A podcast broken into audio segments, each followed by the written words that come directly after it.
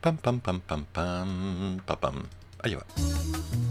Bienvenidos al programa de reflexión, actualidad y temas interesantes de hoy. En Radio Rústica comienza Hay que seguir, junto a nuestro locutor Eduardo Flores. Hola, ¿todo bien? ¿Han pecado hoy día? ¿Han hecho algo interesante? ¿Están guardando alguna cosa para contar mañana jueves en Confesiones de una noche? Bueno, eso será mañana. Porque hoy tenemos una invitada. Hoy vamos a hablar de criptomonedas, sí. Con una señorita, una vieja amiga. Te puedo decir vieja, ¿verdad?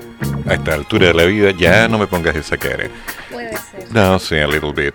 Pero hoy hablaremos de qué es el Bitcoin, qué es este concepto de las monedas virtuales, hacia dónde va el norte. Y bueno, habrá que prepararse porque no sabemos qué ocurrió con el cuarto retiro. Sabemos que hubo resultados, que hubo movimientos, que hubo intenciones. Sabemos que el señor Alessandri está invitando, de alguna manera, a pensar que cuando salga su noción de un retiro del 100%, todos los capitales se pongan a disposición de un sistema privado. Pero no, no vamos a hablar de eso, porque Sumo ya lo dijo, ¿no? Sumo fue un visionario y no somos dignos. Vamos con algo. Suavecito. Suavecito. ¿Algo que agregar, Nicole? Sumo lo dijo todo. Preséntate. es que tú hablas de visionario y a mí me gusta hablar de personas visionarias. Me gusta mucho. Me siento también parte de esa visión, a pesar de que no soy de esas. Yo soy una simple ciudadana, Casi humana. casi humana, ¿Qué se siente? casi no se siente. No quería saber tanto. Ok, ok, ok, ok. Una simple ciudadana tratando de abrirse su camino en este mundo. Bueno, el camino ha sido largo, largo y ajeno, golpeado. Hay cada historia que no vamos a poner al aire porque nos iríamos del tema. Pero hoy día nos interesa entrar en un concepto y hoy día la meta es eh, literalmente descubrir, comprender. Y si tienes alguna duda, comunícate con nosotros al más 569 8201 9102 en WhatsApp, porque hoy hablaremos de las criptomonedas. Esas cosas extrañas que nos dicen, no, esto es un fraude. No, eso es un cuento, no, esto es una mentira, esto es un invento. Esto es una forma de robarle la plata a la gente. Esto es una forma de estafar, esto es esto es la mala intención en primera instancia. Bueno, hoy día vamos a aclarar muchas dudas. Así que si tienes una pregunta canalla, cruel, vil, siniestra, diabólica y malévola, no lo dudes. Porque aquí estaremos.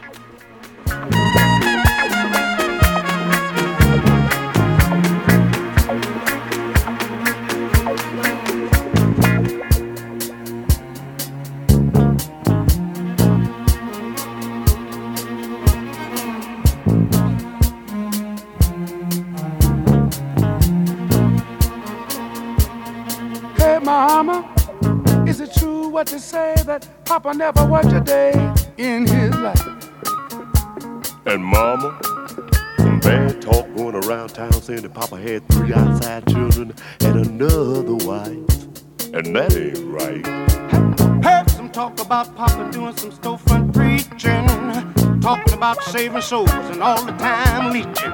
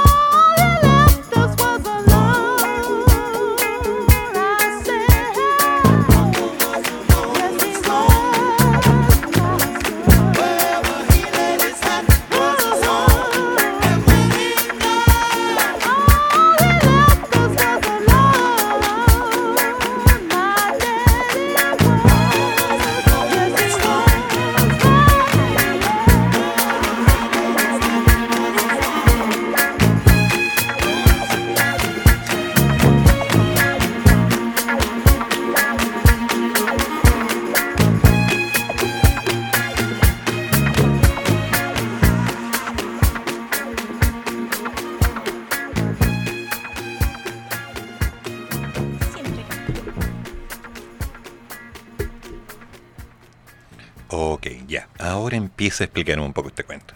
Ahora sí, po. Ya, pues engrúpeme. Ya, te engrupo. Pero ¿por dónde partimos? Tú pregunta, yo respondo.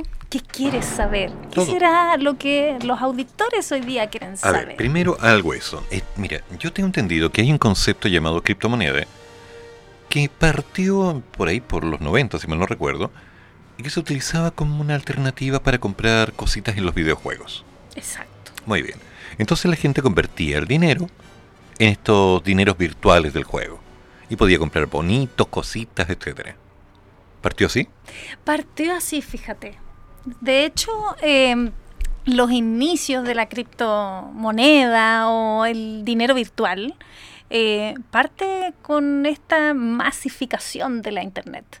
Entonces, cuando podemos, cuando la humanidad en este pequeño aldea global, en esta nave espacial Tierra en que vivimos, desarrolla esta red y puede conectarse. Esto, la conectividad es la clave. Ya, pero antes de entrar a la conectividad, aclárame una cosa. Sí. El dinero virtual del que estamos hablando es un dinero de juego para usar los juegos. Así partió.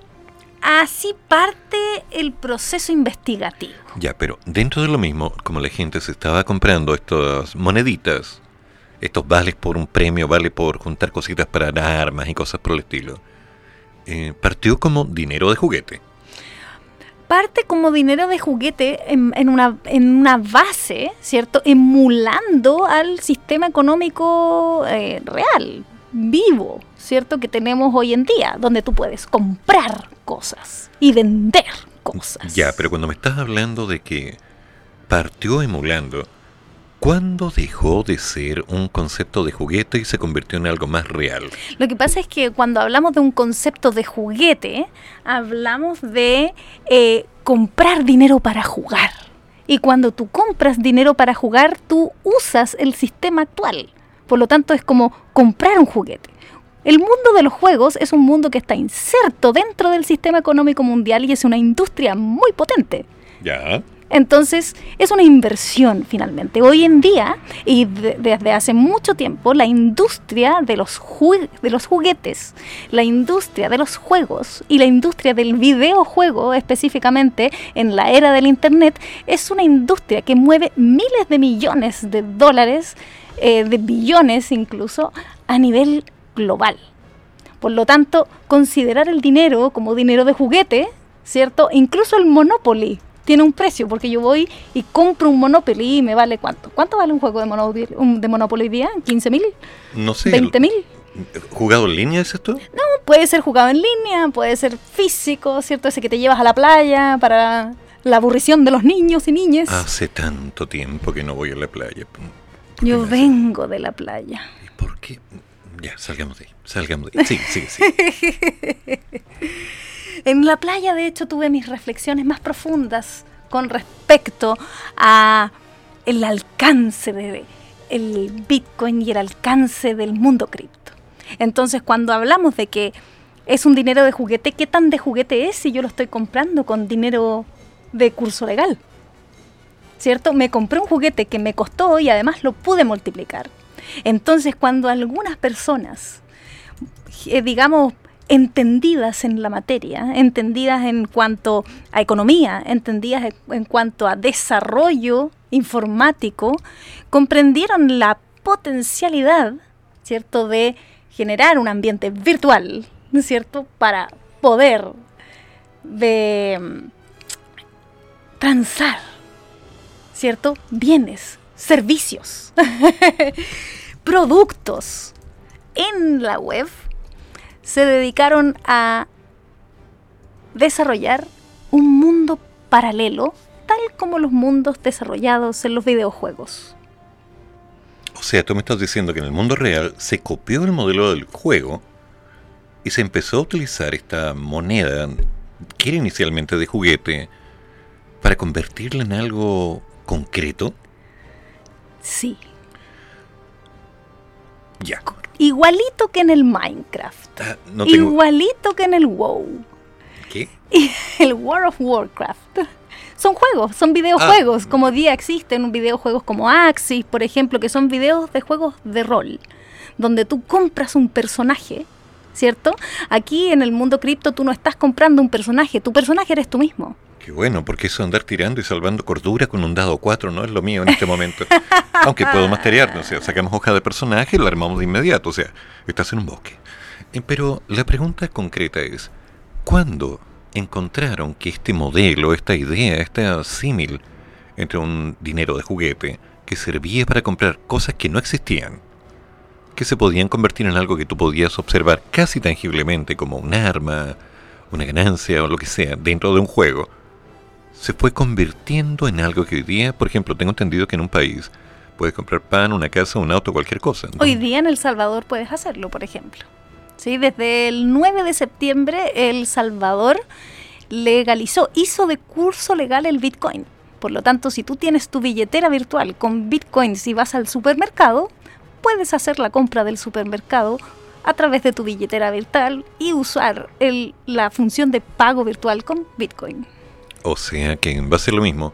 Si yo hubiera comprado bitcoins hace unos 5 o 10 años, ¿cuánto, estaban? 10 dólares, 5 dólares, ¿no? Bitcoin partió costando alrededor de 14 dólares y rápidamente en tres años subió a 280, 300 dólares en la época del 2011 y eh, el 2013 por ahí tiene una baja y después llega, este es mi teléfono, y después llega a los mil dólares y ahí sube, que sube, que sube, que sube.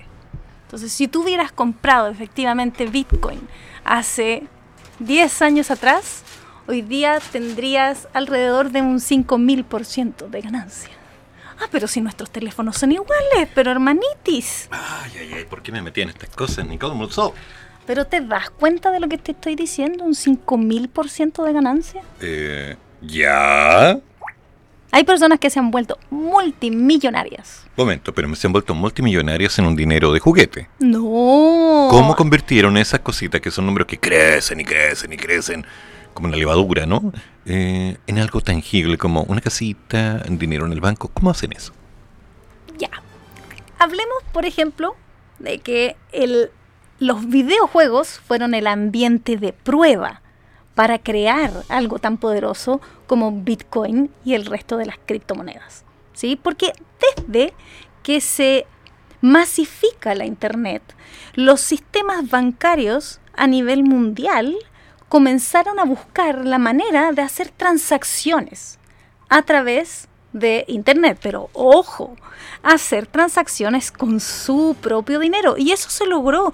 ¿Te acuerdas hace cuánto tiempo nosotros tenemos la posibilidad de hacer transferencias bancarias. No hace tantos años. Una tarjetita como esta. Sí, pero no estamos diciendo que de hace 40, 50 años. No, No, muy poquito. Obvio. Muy poquito. ¿Será course. hace unos 15 años? Sí, aproximadamente. Ponle 20. Sé generosa. Seamos generosas, podemos buscarlo, podemos ser curiosos y buscarlo en este momento en internet. Hagámosle la pregunta a la San gente. Google puede contestar. San Google. Pero tranquila, en vez de preguntarle tanto a la gente, porque la gente es la que nos va a hacer las preguntas a nosotros, quiero saber, sinceramente, ¿existe alguna forma en la que puedas comprar Bitcoin en cierto modo o cualquier otra moneda? Porque tengo entendido que hay varias, ¿no?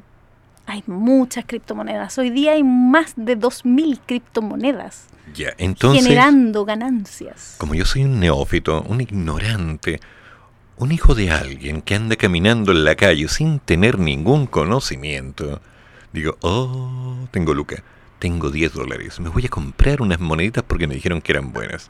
Entonces las voy a comprar porque me han dicho que las tengo que comprar. Y si las tengo compradas, ¿ahora qué hago? Eh, me compré algo que no puedo tocar. Me compré algo que me dicen que está ahí. Y cada día me voy enterando si es que esto vale o no vale. Y no tengo idea si es que esto va a subir, va a bajar.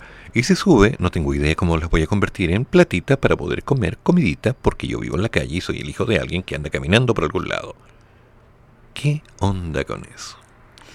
Mm, No es tan sencillo, pero vamos a hacer el intento de explicarlo de la manera más gráfica posible, con peras y manzanas, para que las personas que estén en su casa, como tú o como yo, porque yo también partí con sabiendo cero acerca de criptomonedas y Bitcoin hace ya casi dos años atrás. ¿Sí? Pero ya venía, ¿cierto? Desarrollándose desde el año 2008 que se lanza, se sube a la blockchain el Bitcoin. Es la primera criptomoneda que existe. ¿Dijiste blockchain? blockchain. Ya, después me vas a explicar qué es eso. Por favor, sigue. Yo creo que primero tenemos que explicar qué es eso, para entender por qué el Bitcoin y las criptomonedas son tan valiosas hoy en día. ¿Tú sabías que al Bitcoin le dicen el oro virtual? Sí. Y no te digo como me dicen a mí, por decencia. Por decencia. Ok, sí, es como hay un límite que rompe el. Hay un límite. Me han contado, sí. Siempre hay un límite. Bueno, nosotros estamos esperando que ahora Bitcoin rompe, rompa su límite que Sí, pregúntale a la Yuri. también, sí. Ahí yo creo que lo, lo rompen cada cierto tiempo, ¿no? No es necesario entrar en esos detalles. No es necesario, pero tú me estás llevando a ese terreno. Yo, no te, estaba hablando Yo de no te estoy llevando a nada. Tú te vas solita y yo tengo que estar contenta, Nicole. Para, para, tranquila, Nicole, tranquila. Tranquila. Ya hemos hablado. Hemos hablado durante años de varias cosas. Tranquila, Nicole. Somos amigos. Somos amigos. Llévame de nuevo de vuelta al terreno del Claro, te Bitcoin. quieres aprovechar otra vez. Ya, córtala. Ya, pongamos un tema. Esto no puede seguir así. Esto es demasiado.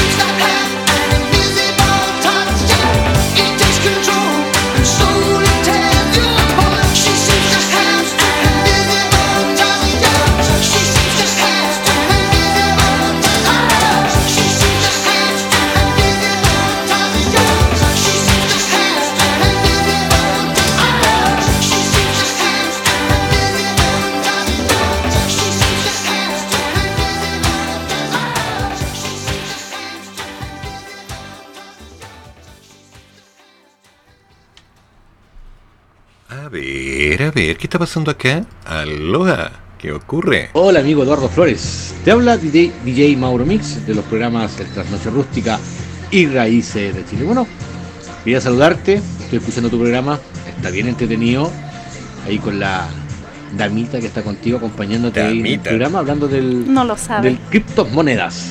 Así que para, para ti y para tu acompañante que está ahí eh, haciendo tu, tu programa, eh, mandarle un saludo de aquí de la ciudad de Antofagasta. Muy excelente conversación. Así que amigo, un abrazo de parte de DJ Mauro Mix. Saludos, Mauro. Gracias por escucharnos y gracias por dar tu opinión. Por cierto, te la presento. La señorita es Nicole Mulsov. ¿La quieren buscar? Apliquen Google. Nicole M-U-L-S-O-W. Mulsov. Sí, ella está al lado mío. Sí, pueden seguirme de hecho en Twitter en arroba Nicole Mulsov y en Instagram en arroba Nicole-Mulsov. Es N-I-C-O-L M-U-L-S-O-W. Mulsov. Lo sé, mi apellido es raro. Aprendí a deletearlo muy niña. Apenas aprendí a leer.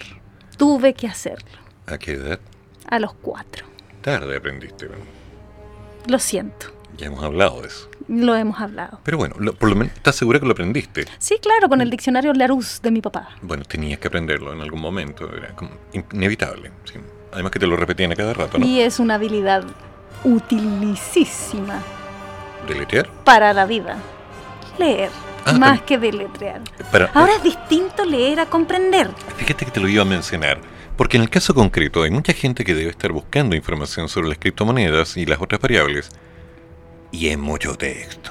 Es mucho texto. Precisamente por eso es que yo vengo del mundo de las ciencias sociales y hago un trabajo de educación social y me percaté que como yo, la gente común y corriente no tiene idea de qué se trata Bitcoin y cuando busca información encuentra mucho texto y palabras muy complicadas, conceptos muy complejos, así es que mi idea y mi trabajo a lo que me he abocado en estos últimos meses es a poner en fácil lo difícil.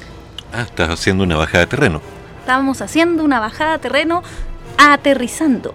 ¿Qué son las criptomonedas? Este concepto tan etéreo como existe una moneda que es la segunda más importante de Bitcoin que se llama Ethereum.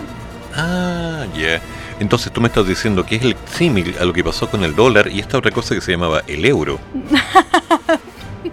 Similar, pero fíjate que aquí está la gran diferencia. Tú me preguntabas cómo es que este dinero deja de ser de juguete y pasa a ser real.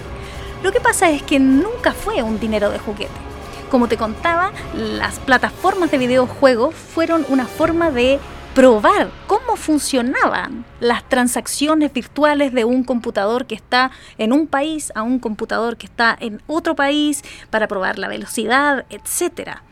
Lo- los bancos, desde que se masifica la Internet, están intentando hacer estas transferencias y lo lograron. Buscaron en sus casas hace cuánto. ¿Se acuerdan que hace más o menos 15 años recién se podían hacer las primeras transacciones? El banco les dio una tarjeta de coordenadas, ¿cierto?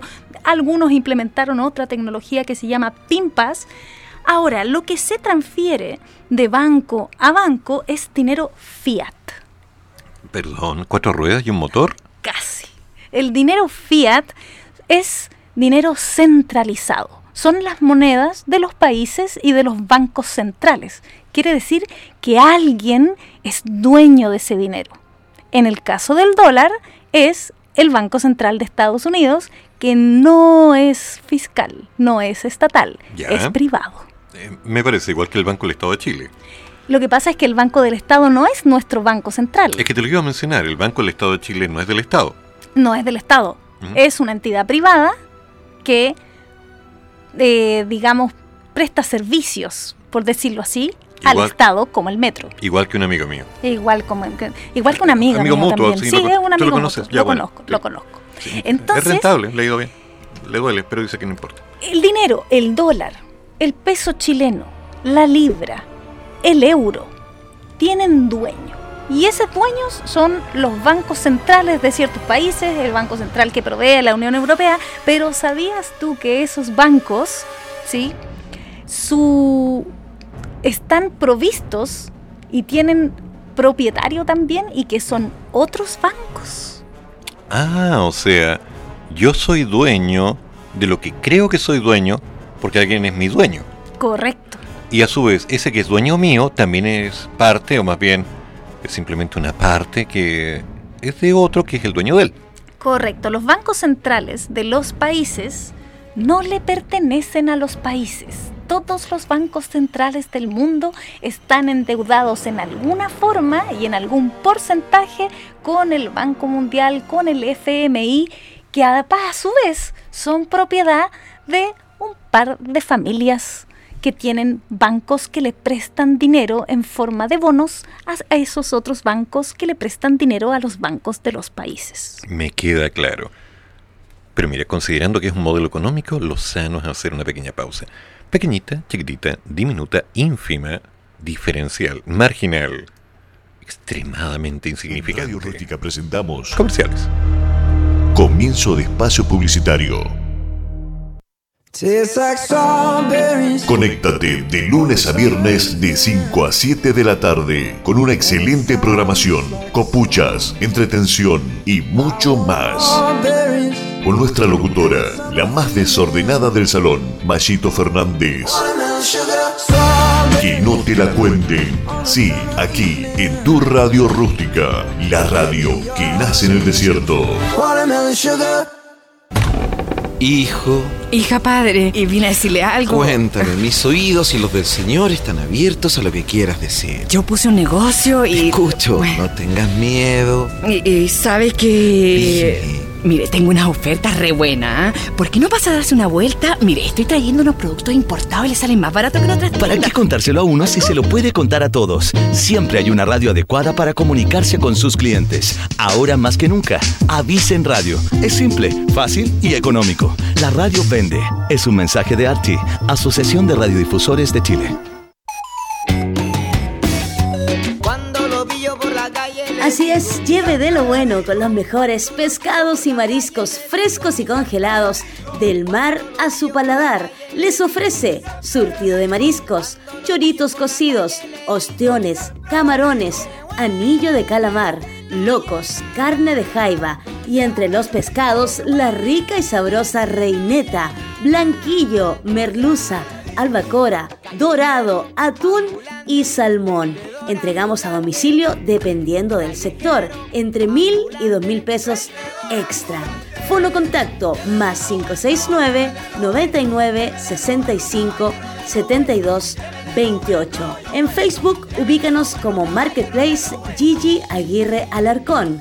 Del mar a su paladar, lo mejor en mariscos de la segunda región.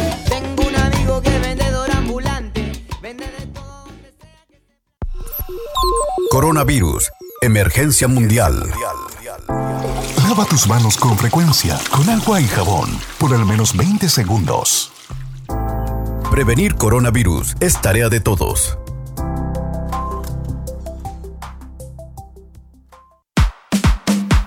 CIC Producciones, el mejor carrete de la segunda región. Baby showers, matrimonios, despedida de solteras, cumpleaños de 15, bautizos y mucho más. CIC Producciones. Les ofrecemos DJs, Imagínate, cantantes, tú y yo, yo en la playa. todo con la animación en vivo de Carito Momaré. Mírala cómo se siente. Toda la música, toda la fiesta. CIC Producciones. Comunícate con nosotros al 569-5369-7532. CIC Producciones. Le ponemos magia a tu evento. Radio Rústica. Fin de espacio publicitario. A ver, a ver, ¿qué pasó? ¿Qué pasó? ¿Me quieren decir algo? Quiero saber la verdad. Quiero entenderlo. Porque, insisto, en la primera instancia, cuando empezamos a hablar del Bitcoin y todo este misterio, cuando empezamos a hablar de criptomonedas y empezamos a hablar de estos juguetes, juguetes, dineros virtuales para comprar cosas virtuales, que de pronto se convirtieron en dineros virtuales que permiten comprar cosas reales, que de pronto un país empieza a utilizar esta moneda como una unidad real para que la gente compre el pan, el atún, el- qué sé yo, la lechuga, una casa, un auto, es un tanto, no sé, misterioso, eh, como que me supera. Pero creo que las cosas hay que empezar a entenderlas de una. Así que yo te voy a pedir, por favor, Brad. Ah, hola, cuéntame. Hace como una semana estaban hablando de Bitcoin y eh, comprometiendo un programa especial para hablar de esto en, en forma más extensiva, así que agradezco que por fin se cumpla ese hito. Eh, me interesa bastante lo que es cultura general, el léxico, para poder tener eh, un lenguaje y un eh, desenvolvimiento primario en esta temática porque estoy interesado, pero por ejemplo, eh, las páginas del banco no es la plataforma adecuada para hacer este tipo de inversión. Solamente llegan hasta los fondos mutuos, depósitos a plazo, cosas súper eh, primarias. Entonces, eh, acá aparecen los leí por ahí que aparecen los brokers, otras eh, personas que asesoran o son intermediarios y hay que hacerlo a través de ellos. Entonces, eh, esa autonomía eh, se me hace un poquito invasiva. Eh, y lo otro, estuve viendo las redes sociales de la invitada y se nota que respira Bitcoin. Entonces, es la persona totalmente adecuada para eh, culturizarnos un poco al respecto. Así que muchas gracias por el programa de hoy. Eh, Eso es bueno, gracias, Brad. Sí, Muchas Nicole habla estos temas y de hecho puso atención cuando dijiste bancos. ¿Qué onda con los bancos, Nico? Ni una onda con los bancos. Está todo mi dinero, las arcas, los secretos de mi familia, las joyas de... No te voy a contar, están ahí. La última cruz está en el banco. No, no, la última la cruz la tengo ahí debajo de la cama. Por si acaso, esas cosas de aquí no salen. Ahí se nos cayó el carnet. Pero gracias, Brad. eh, se intenta, ¿cierto? Hago mi mayor esfuerzo por llegar con esta temática tan interesante. Tengo una frase que saqué de una película, pero me gusta repetirla con respecto al mundo cripto y es el futuro es ahora. Porque acá la mayoría de las personas, sobre todo en Latinoamérica, en África, estamos viendo esta, este desarrollo un poco lejano, ¿cierto? Como que no nos va a llegar, como que es de mentira, ¿cierto? Como que existe un- una duda, algo nebuloso con respecto al, al mundo cripto, como que es de juguete, que es lo que estábamos hablando. Y es precisamente porque vivimos hoy día en una sociedad donde el sistema económico está liderado por los bancos. Estos bancos que te estábamos diciendo que tienen dueño, ¿cierto? Que tienen estos dueños poderosísimos a nivel mundial, que tienen estos dueños cuyos bancos centrales tienen otros dueños, que son otros bancos, y esos bancos a su vez pertenecen a un par de familias, un grupo muy poderoso de familias a nivel mundial, que le prestan plata a países. Entonces, ¿qué pasó cuando comienza a eh, masificarse, o al menos cuando se sube Bitcoin, el 2008, a una plataforma que es una web paralela? Se llama Web 3.0 o blockchain. Y aquí, para entender cómo es que funciona Bitcoin, por qué se llama oro virtual, quiere decir que es indestructible, inhackeable, es un asset, un Ah, a ver, para, activo. a ver, para, para, para, para, para, para. ¿Está en la red? Está en la red. Si está en la red, es hackeable. No es hackeable. No es posible. Si está en la red, son datos de 0 y 1, módulos binarios, sistemas controles, están en alguna serie de computadores. Sospecho que para manejar el concepto de seguridad tienen que estar repartidos como estructura de datos entre infinitos computadores. Sería la única forma en la que estarían más protegidos, pero aún así es violable, te lo aseguro. Es la única forma. Bitcoin lleva 11 años, casi 12, funcionando y es tan indestructible que ha pasado de valer 14 dólares a 43 mil dólares cada Bitcoin que estaba hoy día subiendo. El mercado tuvo una corrección y volvió a rebotar y el precio de Bitcoin volvió a elevarse. Ya, entonces debo entender que si subió de los 14 dólares y se empezó a disparar y disparar y disparar, ok, como un juguete, como una idea, como una intención, está bien.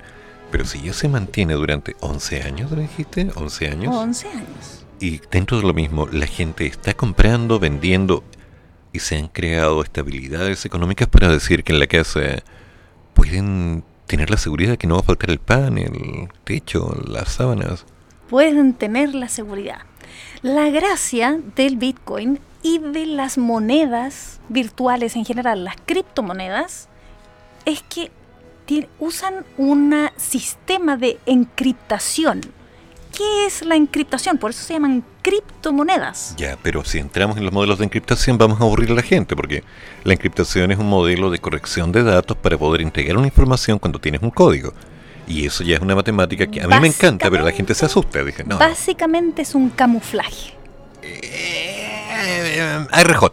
Básicamente, ¿cierto? Es donde yo lo que hago es poner un dato que puede ser, por ejemplo, tu nombre, Eduardo Flores. C'est moi demain, qui je sais pas. Parlez-vous français, petit? Oui. Lo podemos poner en distintos idiomas. Oiga, Lo podemos poner en distintos idiomas. Escribir, suena mejor. enviar, Ta- registrar. Cuidado con el vocabulario, porque aquí la gente piensa rápido. Eso lo podemos poner, oiga, ya. Pero en distintos idiomas. Lo podemos escribir de distintas Ya, te fuiste al don formas. de lenguas. Contrólate, Nicole. Contrólate. No, a donde yo voy es que tú me estás diciendo que en base a una serie de pequeñas palabras clave, el dinero existe y ya es difícil de saber cuánto es. Explícate. Más que palabras clave, lo que hace que sea tan valioso es que es la posibilidad, como te contaba, de ser inhackeable. De ser indestructible. Tendríamos que apagar todos los computadores del planeta que están conectados a la blockchain para poder eliminar el Bitcoin, la criptomoneda, y eso a nadie le conviene porque los bancos también funcionan con electricidad y funcionan con todos esos computadores que están conectados. Lo que pasa es que los bancos llegaron tarde, precisamente porque como tú y como yo creyeron que esto era un juego de hackers, un juego de computines, de tequis, como les dicen en, en Argentina, ¿cierto? De un par de nerds que diseñaron un código muy complejo y que no iba a tener mayor futuro. Pero, ¿qué pasó? A la vuelta de 10 años, donde Bitcoin se evalúa de manera tal que cuando viene la crisis de marzo del año pasado, la crisis del COVID-19, Ah, aquella. Ajá, aquella que dejó el petróleo en números negativos y dejó los barcos a la gira, a la deriva, en los distintos mares de nuestro planeta, con galones y galones de petróleo. Me estás haciendo llorar. Créeme que yo también lloré. Sí, pero tú estás disfrutando recordando así, el barco a la deriva. Te veo los ojos, estás como brillando y disfrutando sabiendo que toda esa agua no fue recorrida. Que el dólar cayó, que el cobre cayó, Todo cayó. un amigo se cayó. También yo me caí. No quería saber tanto. Pero tú también te caíste. No, no, yo me levanté rápido, sí. Lo que yo hice fue como, ¡eja! Esa es la gracia ¡Eja! de Bitcoin, que se levanta rápido. Entonces, cuando caen los mercados, el año pasado, en marzo, ya a esas alturas, imagínate, te estoy hablando de marzo del 2020, eso es a la vuelta de la esquina, eso pasó ayer, En la mañana. ayer en la mañana, ¿cierto? Pasó ayer y cae la moneda, caen todos los mercados, hay un crash. Y en este crash, Bitco- a Bitcoin lo pilla valiendo ya 9 mil, casi 9 mil dólares cada Bitcoin. Cae de 9 mil a 3 mil dólares. Y desde el año pasado, en marzo, hasta el día de hoy, se ha recuperado y ya vale 43 mil dólares y fracción. Ya, pero estoy sintiendo. Mira, hasta que se huele el miedo que debe haber sentido la gente que tenía un Bitcoin a 9 mil dólares y de pronto fue a 3 mil. O sea, Tim, yo entiendo que a la gente le gusta esto de la emoción. Con Juan Carlos hemos conversado acerca de la montaña rusa del emprendedor que sube y baja, y que sube y baja. Pero, ¿cómo se debe haber sentido esta gente? De 9 mil dólares a 3 mil dólares lo perdió todo con la seguridad de que iba a seguir bajando. Es lo primero que uno piensa cuando va en caída. Así, Pero ¿te ¡ah! acuerdas en cuánto partió Sí. valiendo Bitcoin cuando sale al mercado? Oh, mira, te lo voy a decir con estas palabras. Look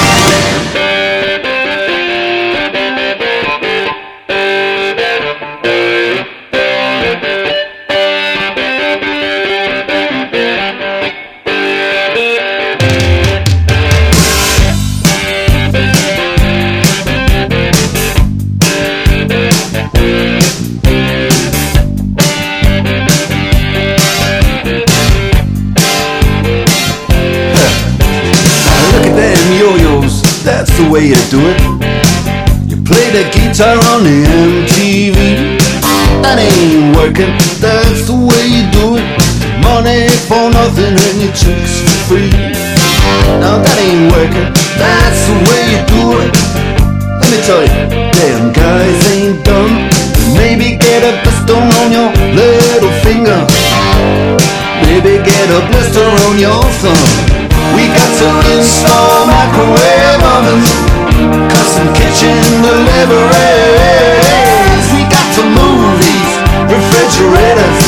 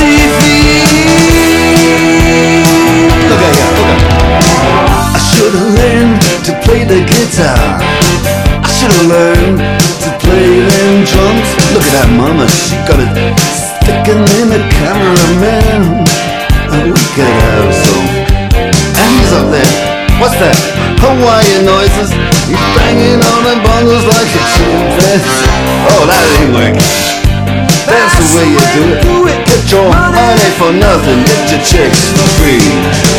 We got to install microwave oven, custom kitchen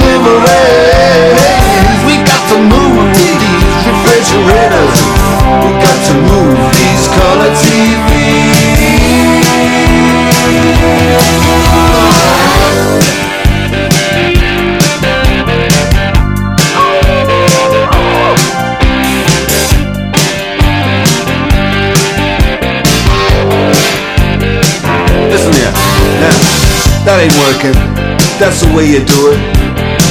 You play the guitar on the MTV. That ain't working. That's the way you do it. Money for nothing and your chicks for free. Money for nothing.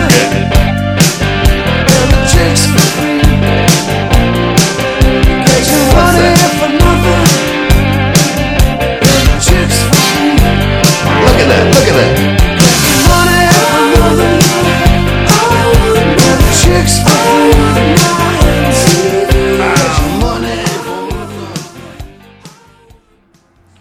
Bueno, entonces, ¿los bancos son o no son una buena forma? Si yo tengo dinero y lo quiero rentabilizar, me voy al banco del señor no sé cuánto y digo que necesito depositarlo en fondos mutuos con una rentabilidad de Un moco por ciento. Misteriosa. Misteriosa, sí, virtual, virtual, sí. Un, Un pichito incierto. claro, sí. Eso de un moco por ciento está bien, me gustó, buen concepto. Está bueno. Sí, es profundo. Es profundo. Es algo que está entre las manos. Sí. Pero por otro lado, en- si quiero depositar en UEFs, eh, am, me hace un poco de problema por la cantidad de plata que puedo poner. Entonces me queda arriesgarme a comprar Bitcoin en Mercado Negro. No, no existe un mercado negro para Bitcoin. Y tampoco, y esto es muy, muy, muy importante que quienes nos estén escuchando lo tengan clarísimo. Brokers para comprar bit- Bitcoin o para comprar criptomonedas no es la mejor idea. Existen, ¿sí?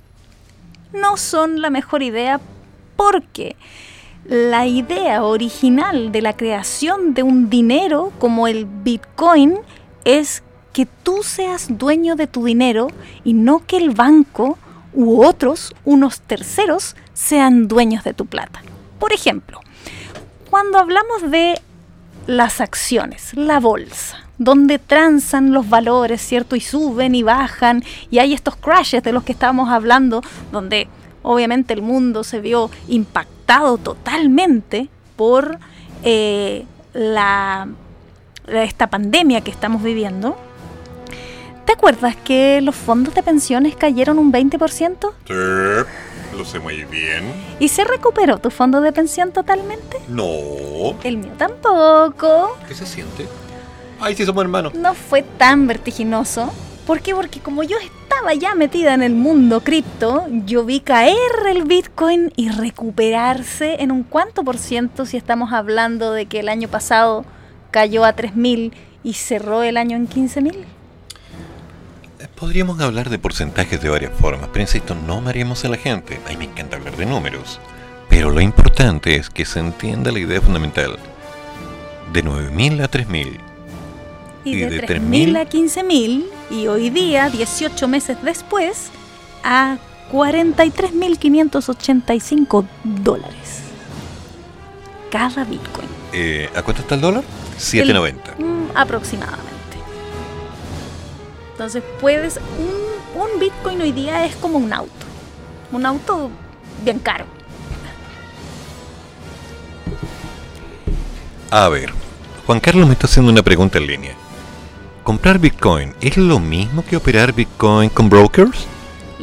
Desde mi punto de vista, no es una buena idea operar con brokers a no ser que tú tengas conocimientos avanzados con respecto a trading, es decir, a inversiones en cualquiera de las plataformas, ya sea inversiones en la bolsa o inversiones en distintas monedas cripto. Lo ideal es que tú conozcas para que te empoderes, te adueñes del destino de tu dinero y que no lo tengan otros. Por ejemplo, si yo tengo todas mis inversiones en un banco, ¿qué pasa si en algún momento hay un corralito? Un martes negro, como ya los ha habido. Me, me estás insinuando un alessandrazo. Un alessandrazo, por ejemplo, o lo que pasó en el 82, cuando se devalúa el peso chileno, ¿cierto? Y de la noche a la mañana miles de personas en Chile pasaron de tener todo a tener nada. Y de ahí nacen los Equikuren, ¿te acuerdas? Eh, gran serie, de hecho, un par, varios amigos míos trabajan. La Coque Guasini, el Gonzalo Robles. La Malucha Pinto, gran, gran, gran constituyente. diría. Sí, la malucha. Bueno, no hablemos de eso porque con los constituyentes tengo una batalla interna que te la encargo, pero vamos a salir de ese tema porque en otro momento vamos a hablar de eso.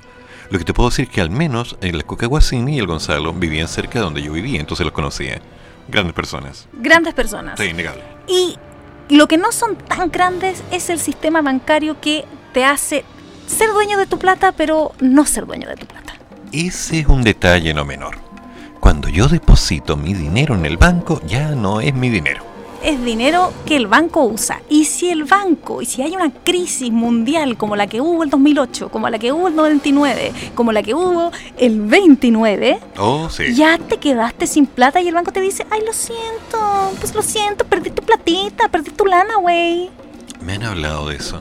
Pero, pero por lo menos a ti te han dicho algo. Ahí me han dicho. Eh, y ahí quedado un silencio. Un rotundo silencio. Vamos a ver qué pasa. A ver.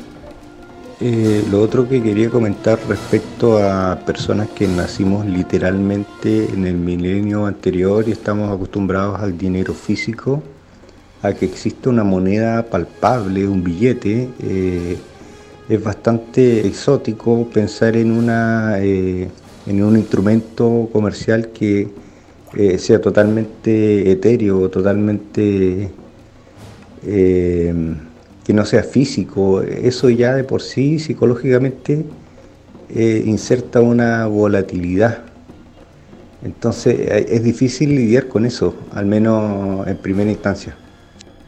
Me acordé de una Y canción, por Eduardo. favor digan cuánto vale un Bitcoin, Ah, pero ya que lo indiquen en bolívares, por favor. En bolívares. Eh. Que el bolívar no vale nada. Me acordé de una canción, pues. La plata no vale nada, no vale nada, no vale nada. Tranquila, Nicole, tranquila. Pero yo ya me estoy poniendo a bailar aquí. Oiga, bájate la mesa. Pero de verdad que la plata no vale nada, porque desde el Alessandrazo, ¿te acuerdas? Sí. ¿Cierto? Desde aquella época en que los bancos centrales, que ya dijimos no son estatales, pertenecen a otras agrupaciones, decidieron hacer que la plata ya no esté representada en oro, sino que se fondearon el oro, el oro del mundo en grandes bodegas, en Bitcoin, o perdón, en. Fort, en Fort Knox. Se lo llevaron para allá, en Eh. grandes lingotes, ¿cierto? Eh, Ya la plata es, aunque esté en papel, ¿cierto? Digamos que es un concepto Cuidado, cuidado. etéreo. Cuidado, ahí hay que tener dos puntos en contra. Ahí yo voy a saltar. Primero, se ha dicho en cuánta película americana he visto alguna referencia a Fornax. Bueno, te cuento que yo nunca he ido a Fornax. Así que no tengo idea lo que es. Knox es el Banco Central de Estados Unidos. No, no, eso es lo que dicen. No tengo idea lo que es. Ahora, ¿cuánto dinero tiene? No tengo idea. ¿Está en oro? No tengo idea. ¿Cuánto hay? No tengo idea. Dame los números a través de Google, a través de cualquier página y no les voy a creer porque no es válido. Es un dato indicado. Sorry. Esa es la gran problemática, que en el sistema en que vivimos hoy día, económico, mundial, existen trillones de estudios sobre la pobreza y cero sobre la riqueza. No tenemos idea cuánta riqueza hay acumulada en el mundo. Ya, pero ese es un concepto que debemos dejar claro. La prensa va a vender aquello que la gente va a comprar. Entonces el morbo vende, querida. Los estudios que estás mencionando posiblemente existen, digo, porque tienen que existir, pero no son tan comerciales. Ese ya es otro campo. Nico, tenemos mucho de qué hablar durante mucho tiempo. paño que cortar con respecto a esto. Importante indicar, ¿cierto?, que esto del secreto bancario no es solo un concepto legal. Es para mantener precisamente las grandes fortunas en secreto. Solamente la revista Forbes, por ejemplo, y las otras que hacen rankings, hacen rankings de las fortunas que efectivamente se declaran.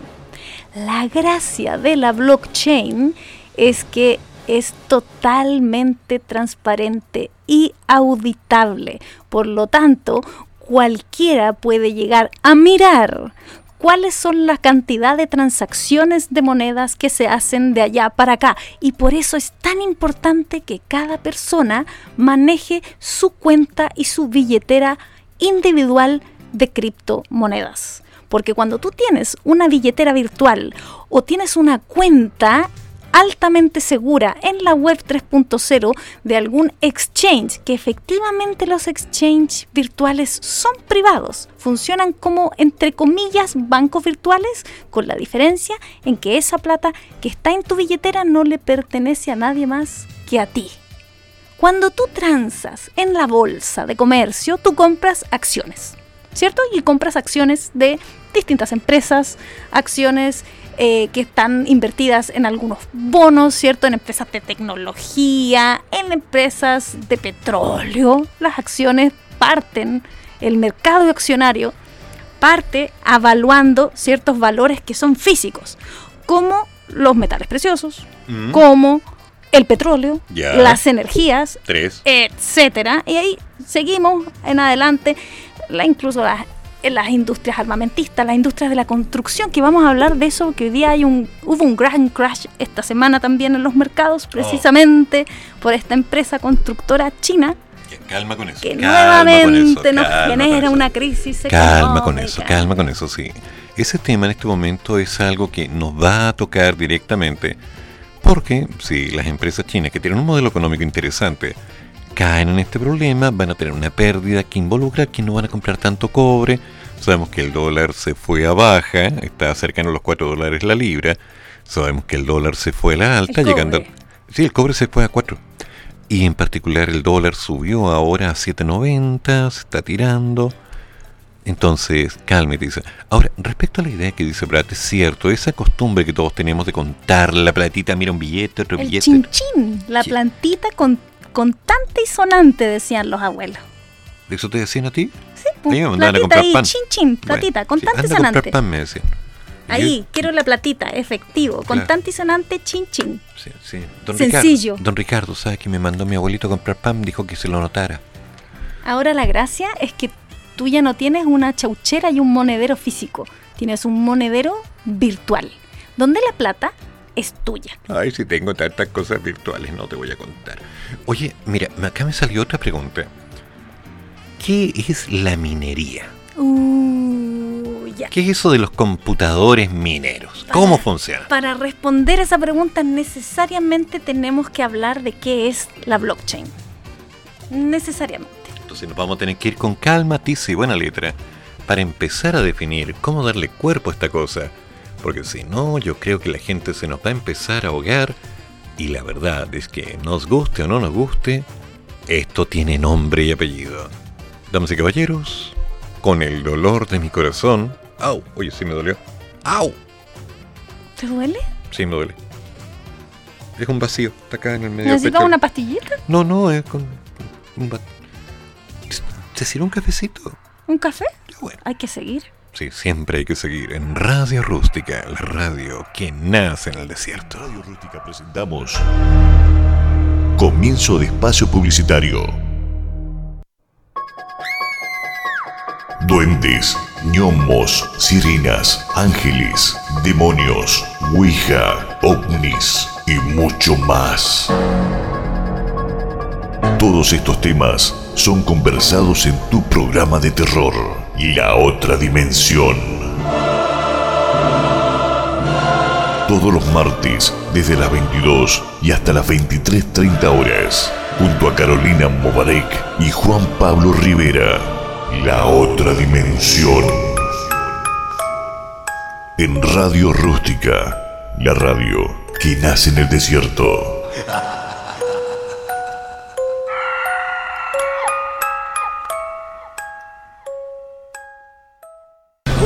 Hola Jaimito, ¿cómo le va? Conchito, tanto tiempo. Oiga, ¿cómo ha crecido la familia? Está grande su hijo. ¿Cuántos son ya? Uno, dos, tres, cuatro, seis, siete. Ya es momento que tenga un vehículo más grande, señor. Como un Station año 2002, impecable, 85 mil kilómetros, alza vidrio eléctrico y cierre centralizado. Le entregamos un bono de 500 mil pesos dejando su auto en parte pago. Juntémonos en Automotora El Camino. Venga a ti y salga sobre ruedas. ¿Para qué contárselo a uno si se lo puede contar a todos? Siempre hay una radio adecuada para comunicarse con sus clientes. Ahora más que nunca, avisen radio. Es simple, fácil y económico. La radio vende. Es un mensaje de ARTI, Asociación de Radiodifusores de Chile. ¿Estás buscando posicionar tu emprendimiento, empresa, marca o servicio en las redes sociales? Fiorella Ferce tiene para ti el servicio de copywriter, mejoramiento de contenido web, creaciones de textos publicitarios, creaciones de guiones para history telling, redacción de artículos varios, administración de redes sociales, blogs, fanpage. ¿Cómo contactas a Fiorella? fiorellaferce.gmail.com o contáctala a su fono más 569 5179 5522 Con Fiorella Ferce, marca la diferencia.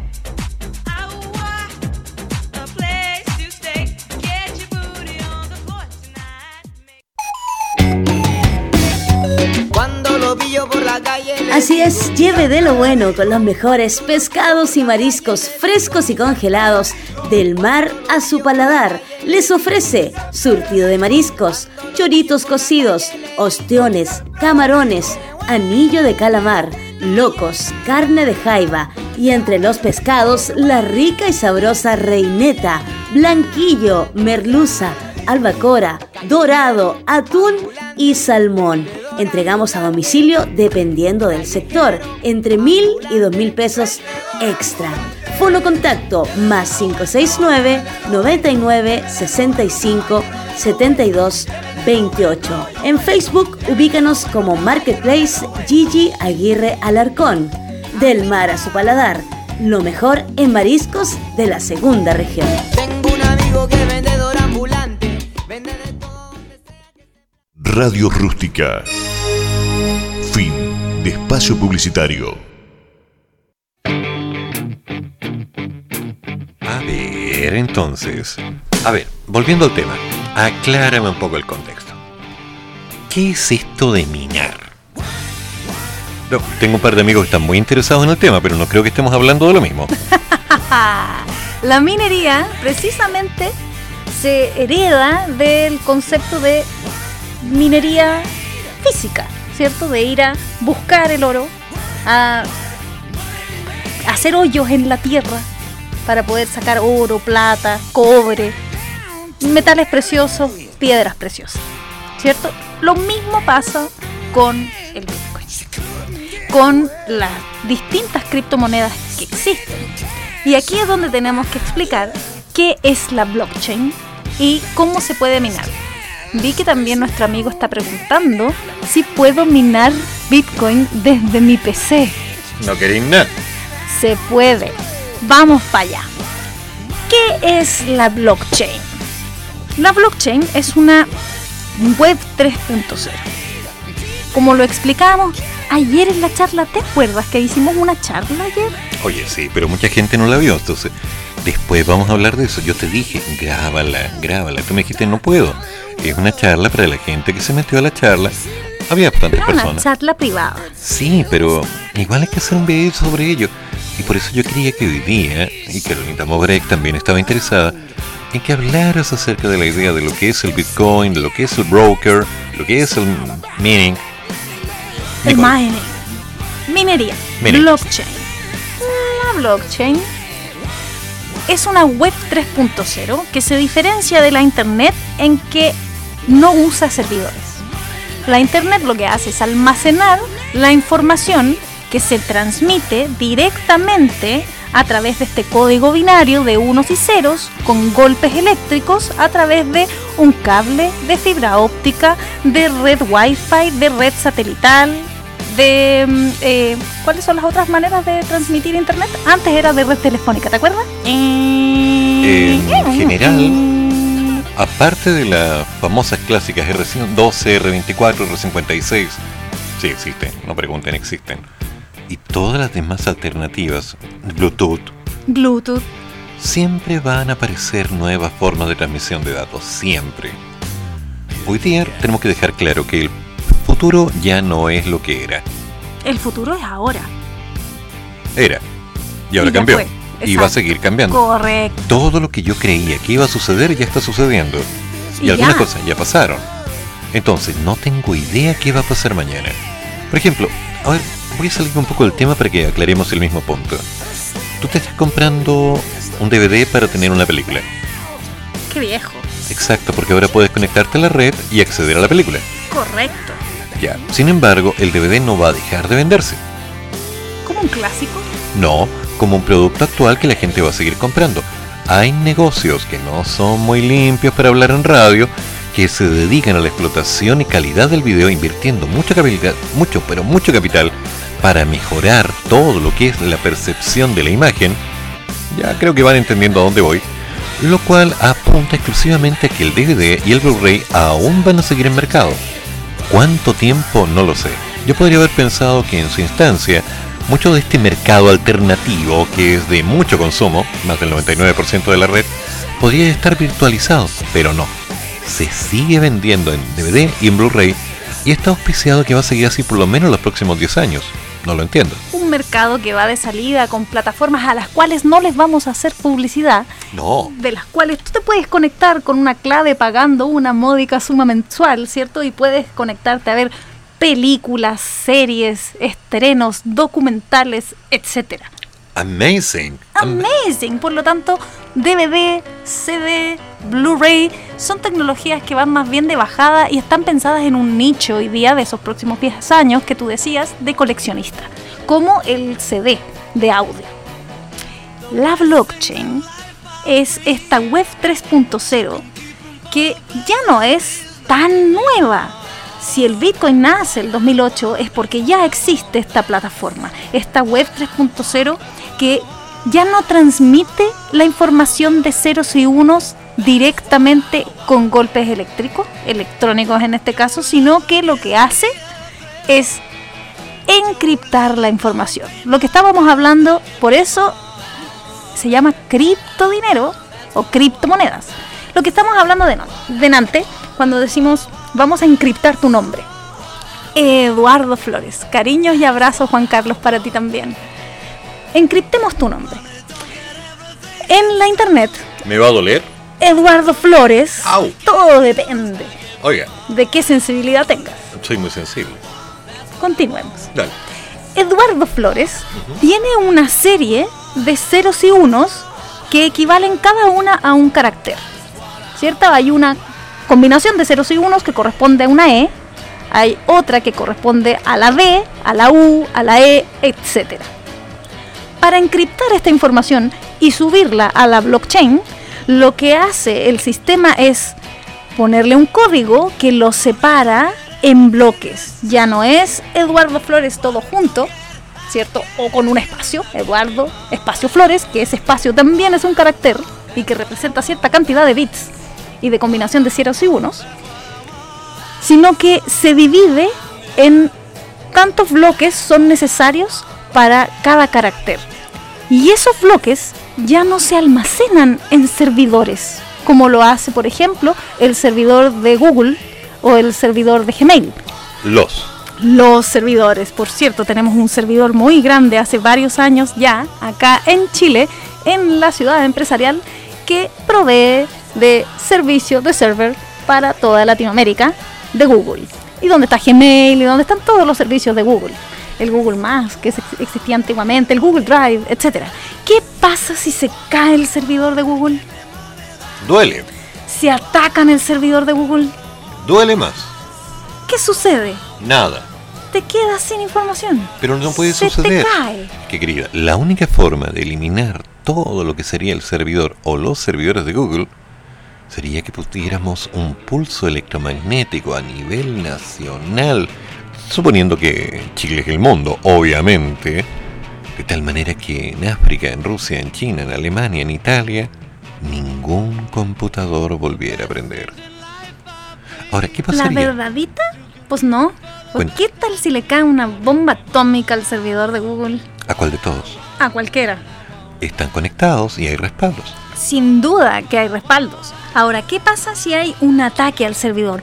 ¿Puede tu información filtrarse?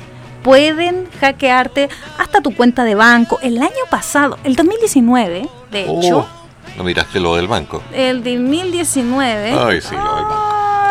ay, el Banco de Chile Sí, me acuerdo. recibió un ataque y esto no se supo. Se quedaron callantín, bombín. Tanto como que no se supo, no es así. Porque la información en realidad corrió por las redes. Varios nos enteramos, le Así avisamos. como que en el noticiero de las 9 no estuvo. Ah, igual lo hablamos, igual lo hablamos. Pero no fue tan masivo. Digamos el noticiario de la cadena de televisión masiva, Callado el loro. Cayeuque. ¿Cierto? Callampín bombín. Quédate piola. Calladito me veo bonito así en 3 el momento. mil millones de pesos se, se guachipitearon en ese ataque hacker.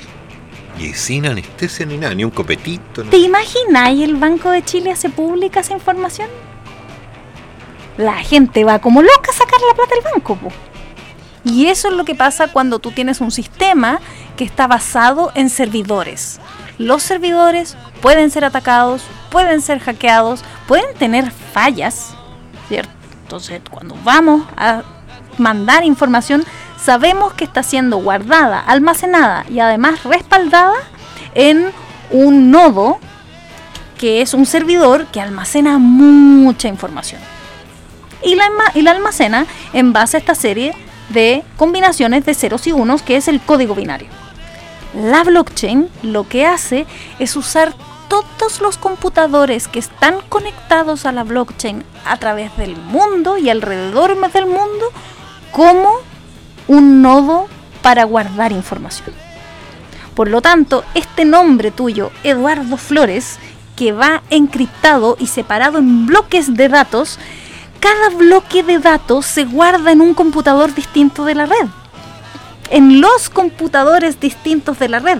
Por lo tanto, para poder decodificar, es decir, desencriptar esa información, necesitas permiso y acceso y una verificación de cada uno de estos computadores que están alrededor de la red. Es decir, para poder hackearlo tendrías que hackear toda la red de computadores a nivel mundial. A ver, eh, ahí tengo un problema conceptual. Me estás diciendo que un bloque está en este computador, un bloque está en este otro computador, ¿eso? Correcto.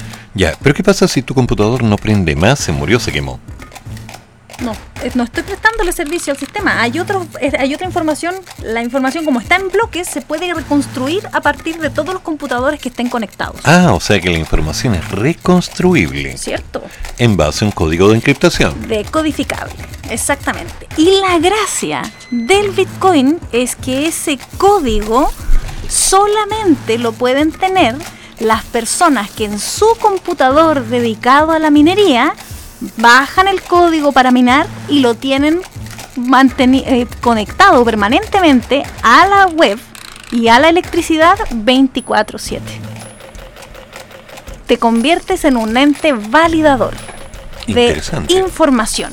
Y como ente validador de información, tú puedes tener recompensas en Bitcoin, porque este Bitcoin es un programa computacional encriptado y pensado de tal manera de que tú puedas eh, obtener ganancias. Este código es automático, es un tipo de inteligencia artificial, solo que las decisiones que toma, las, deci- las toma con tecnología del año 2008. Imagínate que la primera versión que se trabajó y que se subió a la blockchain de Bitcoin fue eh, diseñada en lenguaje C++, que es Ah, un lenguaje de los años 2000. C++, sin clásica, sólido, robusto. Sólido, completamente sólido, completamente robusto. Por lo tanto, cuando se sube el Bitcoin a la blockchain, ya había sido probado en las distintas instancias que hoy día les llamamos hackatones, donde distintas personas que están que tienen alto conocimiento informático, que hoy día les llamamos hackers, prueban este código para destruirlo, destruirlo, lo atacan, lo atacan, lo atacan, lo atacan, lo atacan, y a Bitcoin lo han atacado durante años. Y lleva 11 años sin poder haber sido hackeado. Y por eso es que es uno de los motivos por los que ha subido tanto su valor. Porque como es indestructible, Hasta ahora. hasta ahora, para destruirlo, como te decía, habría que apagar todos los computadores del planeta. ¿Sí? Y como es inhackeable, se transformó en el oro virtual, oro digital. Hmm, vamos a tener que mirar eso. recognize my face. Say you don't care who goes to that kind of place. Knee deep in the hoopla, sinking in your fight.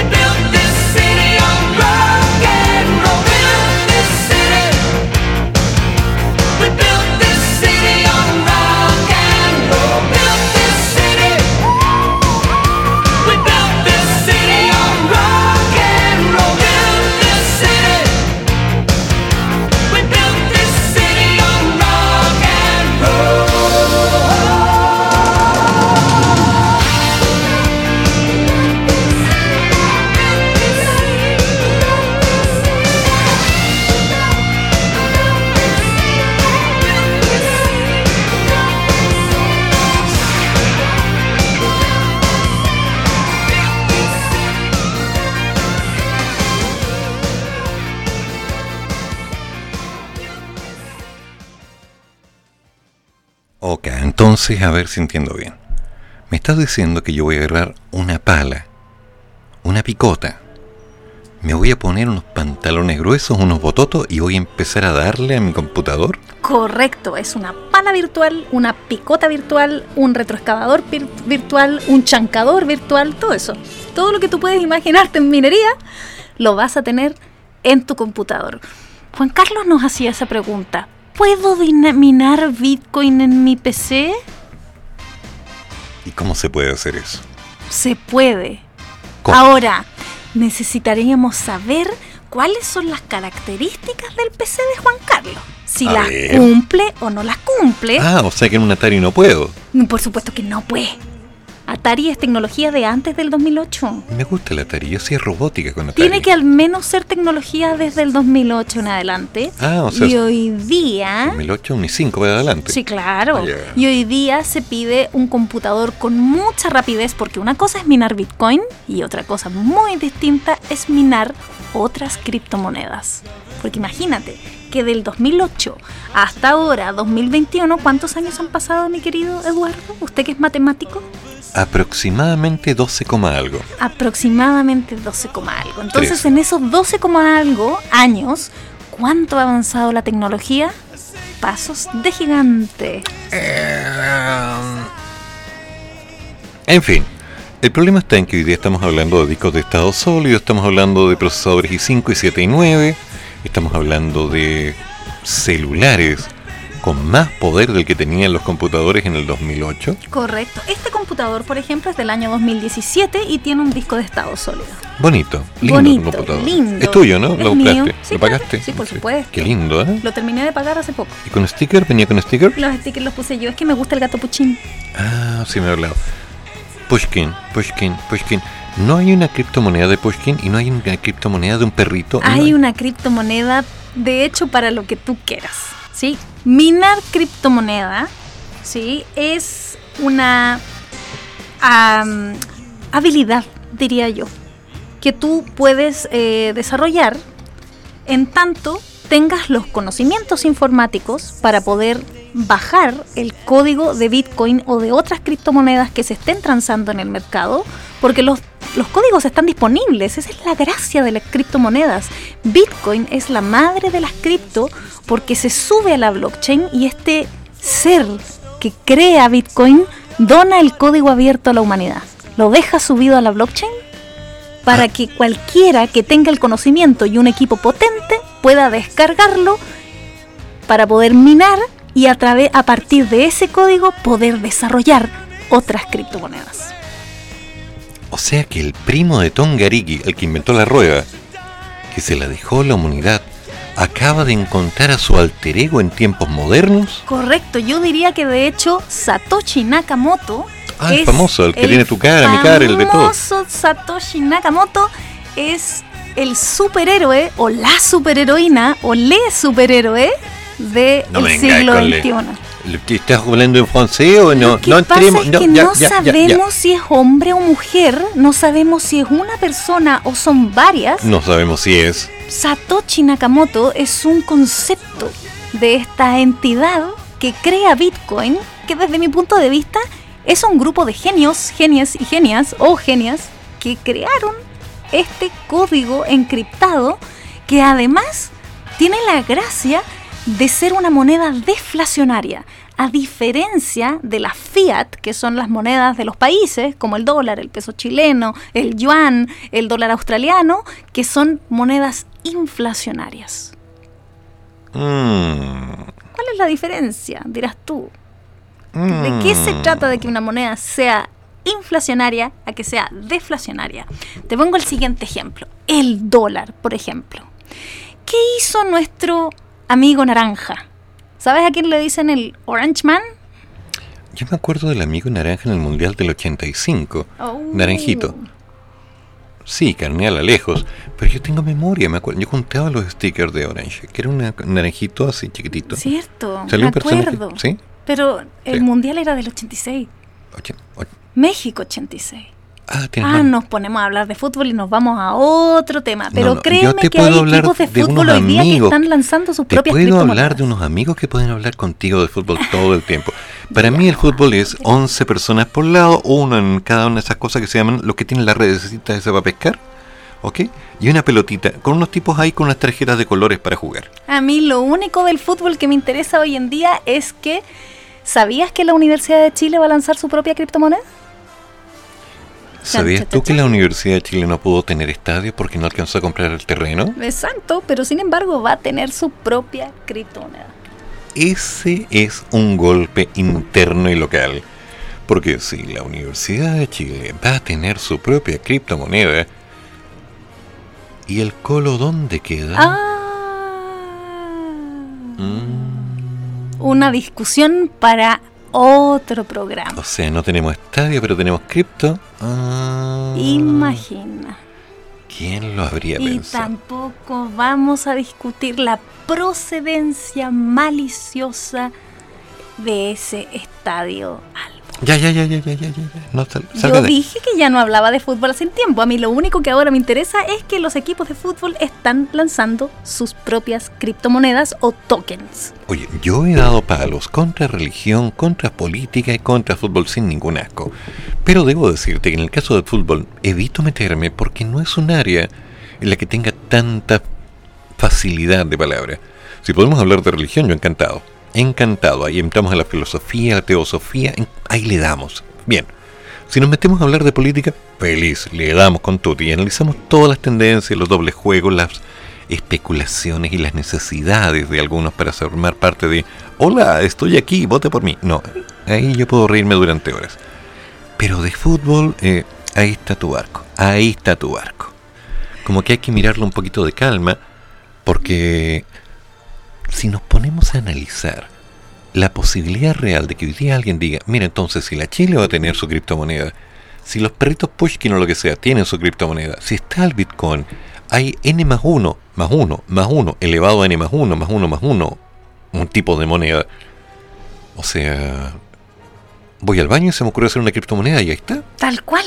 Esa es la gracia que tiene el mundo cripto hoy día. Ya, entonces, ¿cómo le doy valor a una idea? Ay, qué buena pregunta la que hiciste, precisamente porque atrás de cada criptomoneda hay un proyecto y hay un proyecto que está financiado por ciertas entidades. A ver. En el caso, vamos a tomar el caso de Bitcoin.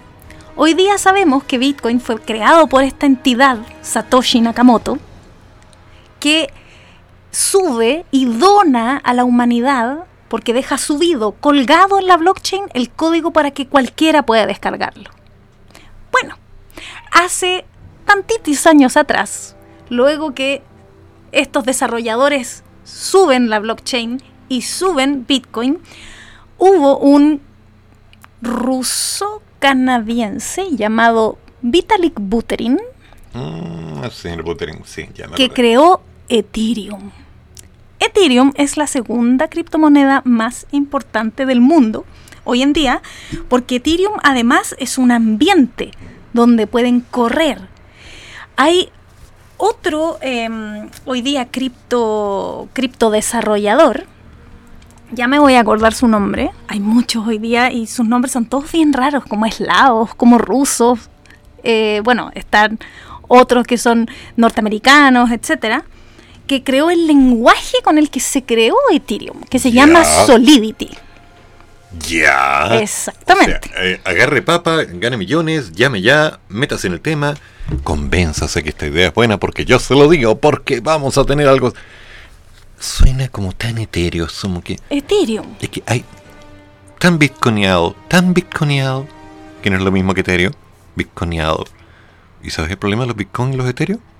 Que sirven para comprar cosas. Correcto. Y comprar cosas significa que la gente vende cosas. Tal cual. Y si la gente vende cosas, lo que hace es mostrar las cosas que quiere poner a la venta. Por supuesto. Las cuales pueden ser productos o servicios. Y esa es la gracia de todo el sistema de la blockchain, porque tú muestras qué es lo que quieres comprar a toda la red y qué es lo que quieres vender a toda la red. Entonces, Comienzo de espacio publicitario. Conéctate de lunes a viernes de 5 a 7 de la tarde con una excelente programación, copuchas, entretención y mucho más. Con nuestra locutora, la más desordenada del salón, Mayito Fernández. Que no te la cuenten. Sí, aquí, en tu radio rústica, la radio que nace en el desierto.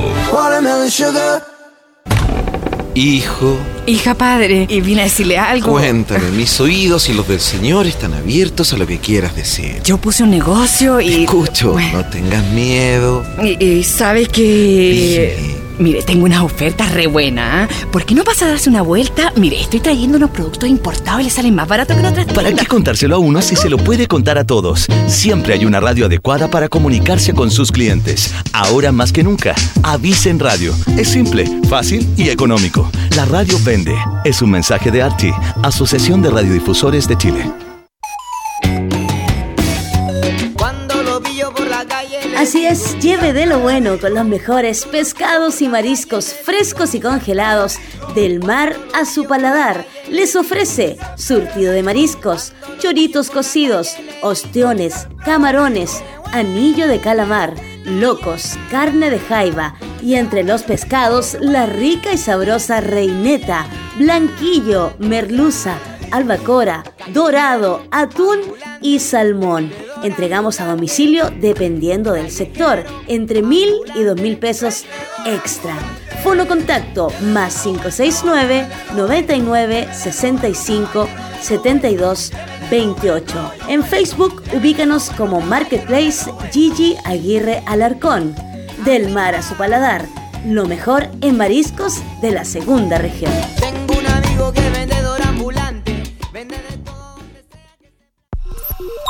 Coronavirus.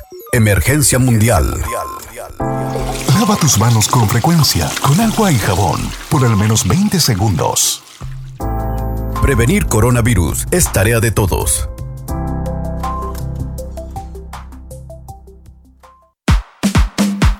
CIC Producciones, el mejor carrete de la segunda región. Baby showers, matrimonios, despedida de solteras, cumpleaños de 15, bautizos y mucho más. CIC Producciones. Les ofrecemos DJs, Imagínate, cantantes, tú y yo, yo en la playa. todo con la animación en vivo de Carito Momaré. Toda la música, toda la fiesta. CIC Producciones. Comunícate con nosotros al 569-5369-7532. CIC Producciones. Le ponemos magia a tu evento. Radio Rústica. Fin de espacio publicitario. A ver, a ver, a ver, a ver, a ver. Mira, creo que me has explicado medianamente bien todo este lío. Una persona que tenga un computador con ciertas características. Lara Croft. Lara Croft. Estamos hablando de videojuegos. Partimos el programa hablando de videojuegos. Por esa era la idea. Mira, grande Lara. ¿eh? Grande Mira, Lara. sí, sí, corre, corre. Cuando estamos hablando de la idea de crear tu propia criptomoneda, tienes que tener la idea, el apoyo, un computador especial, ciertas características, mucha disciplina, mucho trabajo, y a lo mejor todo queda en nada. Pero me dice que crearon el Ethereum, que crearon el Bitcoin, que crearon el Moshi Moshi, no sé cuántish. Sushi, que también existe, es una criptomoneda. Shiba, que también existe y es una criptomoneda. Dogecoin, que la compró Elon Musk. Entonces, cuando tú te das cuenta, mi querido Eduardo, La compró Elon que un personaje como Elon Musk compra una criptomoneda, no es que compre un par de criptomonedas, la compró, compró el proyecto completo, tú dices, ajá, aquí se viene algo grande. Cuando tú te enteras que el año pasado, después del crash de marzo del Ah. coronavirus, Sí. JP Morgan, el banco JP Morgan, GPL. Comienza a transformar sus plataformas virtuales para que el código SWIFT de transferencia de dinero entre países sea reemplazado por Ethereum, tú dices, Am, ajá, Caramba, caramba, caramba, aquí caramba. hay algo importante que se viene. Cuando tú comienzas a eh, ser parte, ser testigo presencial del nacimiento de ciertos conceptos en el mundo cripto, como el de las ballenas, por ejemplo, Qué buena película. Sí, ballenas son grandes corporaciones que compran mucho Bitcoin o hoy día podemos hablar de países como por ejemplo El Salvador que entra el 9, el 9 de, de septiembre al mercado Bitcoin haciendo Bitcoin de curso legal en su país y compra inmediatamente 200 Bitcoin. Y ahora, durante la semana pasada, donde Bitcoin tiene esta caída, ¿qué hizo sabiamente nuevamente el gobierno de El Salvador? Compró más Bitcoin en un ataque de inteligencia. En un ataque de inteligencia, entonces ahora se habla que el gobierno de El Salvador ya tiene acumulados 700 bitcoins. ¿De cuánta plata estamos hablando? ¿De cuánta plata estamos hablando? Hagamos el calculito. Póngale talento, querida, póngale talento. A ver, multiplique. ¿Le paso un papel? Un ah, Bitcoin vale 43 mil 43.500 dólares. Dólares. Dólares americanos. ¿Lo vas a dejar a 790 o se... déjalo a 700? 700. Son ok, 30 millones. 790 dólares. Son 34 millones de dólares en Bitcoin. Ya, 34 millones de dólares. Pero no sé cómo decirte esto. Tal vez sería bueno que lo dejáramos claro desde un principio. Pero para un país 34 millones de dólares es algo así como el bolsillo chico, ¿no? Claro, una caja chica. Pero ¿qué va a pasar cuando Bitcoin em, llegue ya no a los 43 mil, sino que al nuevo piso que se estima de 100 mil dólares? ¿En Em, cuánto se van a transformar? Son cerca de 70 mil millones. Son 70 millones. Si mis cálculos son correctos. Y eso está calculado para enero del 2022. Ah, Esa es la proyección. Ah, Alcanzar. ¿te das cuenta? No, de lo que yo me doy cuenta es que un país se arriesgó a incluir el Bitcoin como una moneda. Sin duda, no solamente un país, ya van tres. Estamos hablando de Ucrania, El Salvador y ahora Cuba. Y se viene Venezuela y Argentina. Y lo de Venezuela no me deja muy así como... eh, eh. Argentina me dejaría como... ¿ah? Cuba me deja como... eh, que son países que tienen unos antecedentes económicos más bien... Como la de unos antiguos amigos míos. ¿Sabías tú? Que se pone extraño. esto, ¿Qué sucede acá? ¿Qué pasó? ¿Quién te está llamando? Mi mamá no es. tengo idea. No, pero es el tuyo o el mío. A ver, ¿me estarán llamando a mí? No, era mí. Ti. Sí. Oye, que como tenemos el mismo celular. Sí, qué raro. Sí, Sí, pero el tuyo tiene un hoyito. No te voy a Una decir argolla. nada. No te voy a decir nada. Es un hoyito para meter el dedo. ¿Tú Oiga. me mostraste delante? Sí, sí, pero por detrás. ¡Oiga! Un hoyito para meter el dedo por detrás. Me dijiste que era un, un, Ojo un que dispositivo los de ese teóricos tipo. de conspiraciones dicen que viene un apagón mundial de aquí a fin de año en el cual eh, el sistema eléctrico se va a dar de baja durante varios meses y así inhabilitando los celulares, computadores, internet, eh, todo tipo de situaciones informáticas y más allá de la coordinación logística doméstica, esto eh, tiene alcances mucho mayores. Ahora, es una- sería un atentado súper fuerte, pero algunas personas eh, están promulgando eso. Ah, mm, Ay, nos metimos en, en la conspiración. bueno, es posible. Es posible. ¿Y en realidad les llaman teóricos de la conspiración? Eso a mí me sorprende. No, no, en serio. Porque hay gente que tiene altos estudios durante muchos años de las cosas que escribe. De teóricos de la conspiración. Por supuesto. No es conspiranoicos. No, no, no, no, no, no. Conspiranoiensens. No, no, no, no. Eh, cuidado con el lenguaje. Algunas palabras se repiten tanto hasta que viene la saciedad del conocimiento. Ah. Entonces se inunda con un torrente de oratorio y se ahogan. ¿Y no podríamos llamarle ideología de la conspiración? No, no, no, no, no, eso es otra cosa, otra cosa. Da para crear un partido político.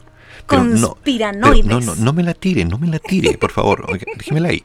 Porque si usted me la tira, las cosas de la política, yo voy a empezar y vamos a empezar a desarmar y, y nos vamos a ir del tema del Bitcoin, que por cierto, tiene un punto con respecto a la política. Porque todos los modelos económicos de cada uno de los países se sostiene en base al modelo social que a su vez es consecuencia de ciertas tendencias de orden político. La economía es política. Entonces, cuando me estás hablando de que existen distintos tipos de moneda virtuales, con las cuales tú puedes llegar a comprar cosas no virtuales, Y cosas virtuales también. pero Como por ejemplo, un servicio. Ok. Y en base a eso, mm, servicio. Un servicio virtual. Hoy día, ¿qué pasa? Oye, Las atenciones psicológicas están siendo virtuales. de hecho, Las clases están siendo virtuales. sí, Hasta clases de yoga, pilates, eh, fitness, eh, ¿cómo se llama? CrossFit. Todo. Yo he visto una cantidad de cosas que se están ven- vendiendo de manera virtual. servicios, increíbles. servicios. Servicios y productos también como libros digitales, por ejemplo. Recuerden, ya lo hemos conversado, todo lo que entra por la boca da plata. Y No lo sale- pienses de otra manera. Eso es lo que sale por los ojos. Y bueno, son opciones cada. Oye, pero me llamó la atención esto de las teorías de conspiración. Bueno, el punto es, Está entretenido. ¿vendrá o no vendrá dentro de algunos años un golpe electromagnético que terminará con la red y todos los computadores y todos los servicios electrónicos de todo el mundo? Y igual le diría al amigo que eso es harto 3%. Mucho, mucho plataforma virtual de series futuristas y distópicas. A ver, no, ¿qué te pasa? Te- 3% es una buena mucho serie. 3%, mucho de 100. Vámonos un poquito más atrás. Vamos un poquito más atrás. Yo nací en el año 1980 Qué buen año, yo nací 12 años antes. y crecí escuchando dos cosas. ¿A tu papá y a tu mamá? Aparte que no son cosas, son personas. No, pero tú lo decías sí. papá, mamá, cosas para ti en esa época. Pero dos ideas conspiranoides. Una, que el 2000 se acababa el mundo, Cosa que no fue, falló Rambo. cosa que no fue, exactamente. Luego, estudiando, estudiando, porque a mí me gusta estudiar, Sí, es cierto. Supe que cuando vino el cambio de, de siglo, del 1800 al 1900, pasó lo mismo. Sí, La gente creía que se iba a acabar el mundo, la teoría de conspiración. así es. Pero no solo eso, pasó que en el mundo de la virtualidad, la informática y la internet, ¿te acuerdas de esa crisis de pánico que se vino para cambiar la fecha de los computadores del año 1999 al 2000? Eh, sí, pero en ese momento la gente no estaba muy informada. Lo que pasa es que las grandes empresas sí estaban informadas y yo recuerdo haber cono- tenido un compañero de trabajo a cargo del área informática de la empresa donde yo trabajaba, que el tipo se pasó la noche de Año Nuevo en la empresa para revisar si es que los computadores fallaban o se caían o la red, etcétera. Eso no solamente pasó aquí en Chile, pasó a nivel mundial. A ver, a ver, a ver, momento, Nico, ahí yo tengo que dejar claro un pequeño punto. Hay variables. Una persona puede saber o no saber. También es posible que esté en un puesto sin saber. Estamos hablando del encargado del área informática. Era un ingeniero informático. Querida, yo le he hecho clases a ingenieros de informática. Y, oh, Estamos hablando de una gran empresa chilena. oh, ¿Puedo seguir con el...? oh? Podemos seguir. Pero eso pasó, fíjate, a nivel mundial. Había como este pánico, este caos Sí. que se iba a generar y que todos los computadores se iban a volver locos y eso no sucedió. Recuerdo también otra teoría de conspiración que no sé si decir que es una de mis favoritas. Le hicieron hasta películas. ¿Te acuerdas que el mundo se iba a acabar el 21 de diciembre del año 2012? Sí, yo tenía la esperanza que iba a ser algo bueno ese día, pero no. Me tomé un café. Yo vi Tomé una... fotos ese día, hora. Y a esto sí le voy a hacer propaganda con su permiso, pero a mí me encanta el capítulo de 31 minutos donde Juan Carlos Bodoque está conduciendo y dice que efectivamente el mundo se acabó, ¿cierto? Pero inmediatamente fue reemplazado por uno nuevo igual al anterior. Y Me nadie encanta. se dio cuenta. Bueno, pero seamos claros, sí. Yo te digo que podemos ir más atrás y empezar a revisar si que la gente se está o no tomando sus pastillitas de soma para seguir trabajando como corresponde. Y sabes perfectamente de lo que estoy hablando. Las pastillitas de soma, gran invención. Tenemos pastillitas de soma. Exacto. Sí, por supuesto. Y la gente se las toma. Sí, se las Y el sistema de casta funciona. Y sigue. Los alfa alfa, los beta beta, los epsilon están Continúa. todos. Continúa. Aunque la gente diga que eso no es cierto, Lo es. y lo que es peor, no somos racistas. eh, ¿Cuál es la otra palabra esta que tiene que ver con que no aceptamos inmigrantes? ¿Xenofobia? Exacto, eso no, exi- ¿Xenófobos? sí, no existe en Chile. No, no existe. No, eso es para otro país. Correcto, pero acá tal otros persona que países llegó tiene que trabajar en esto, el otro tiene que trabajar en esto, este tiene que trabajar en esto. Y lo que es peor, si nosotros nos vamos a Alemania en este momento y nos dedicamos a limpiar baños, nos hacemos millonarios. Podríamos.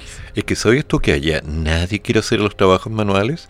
De hecho, en Australia, si nos pusiéramos a vender pasteles hechos en casa, nos hacemos millonarios. Ahora, créeme que hoy día, es, sobre todo hoy que estamos en la segunda oleada del mundo cripto, es mucho más fácil hacerse millonario creando una criptomoneda, minando criptomoneda o inclusive invirtiendo en criptomoneda. Ahí tengo otro problema.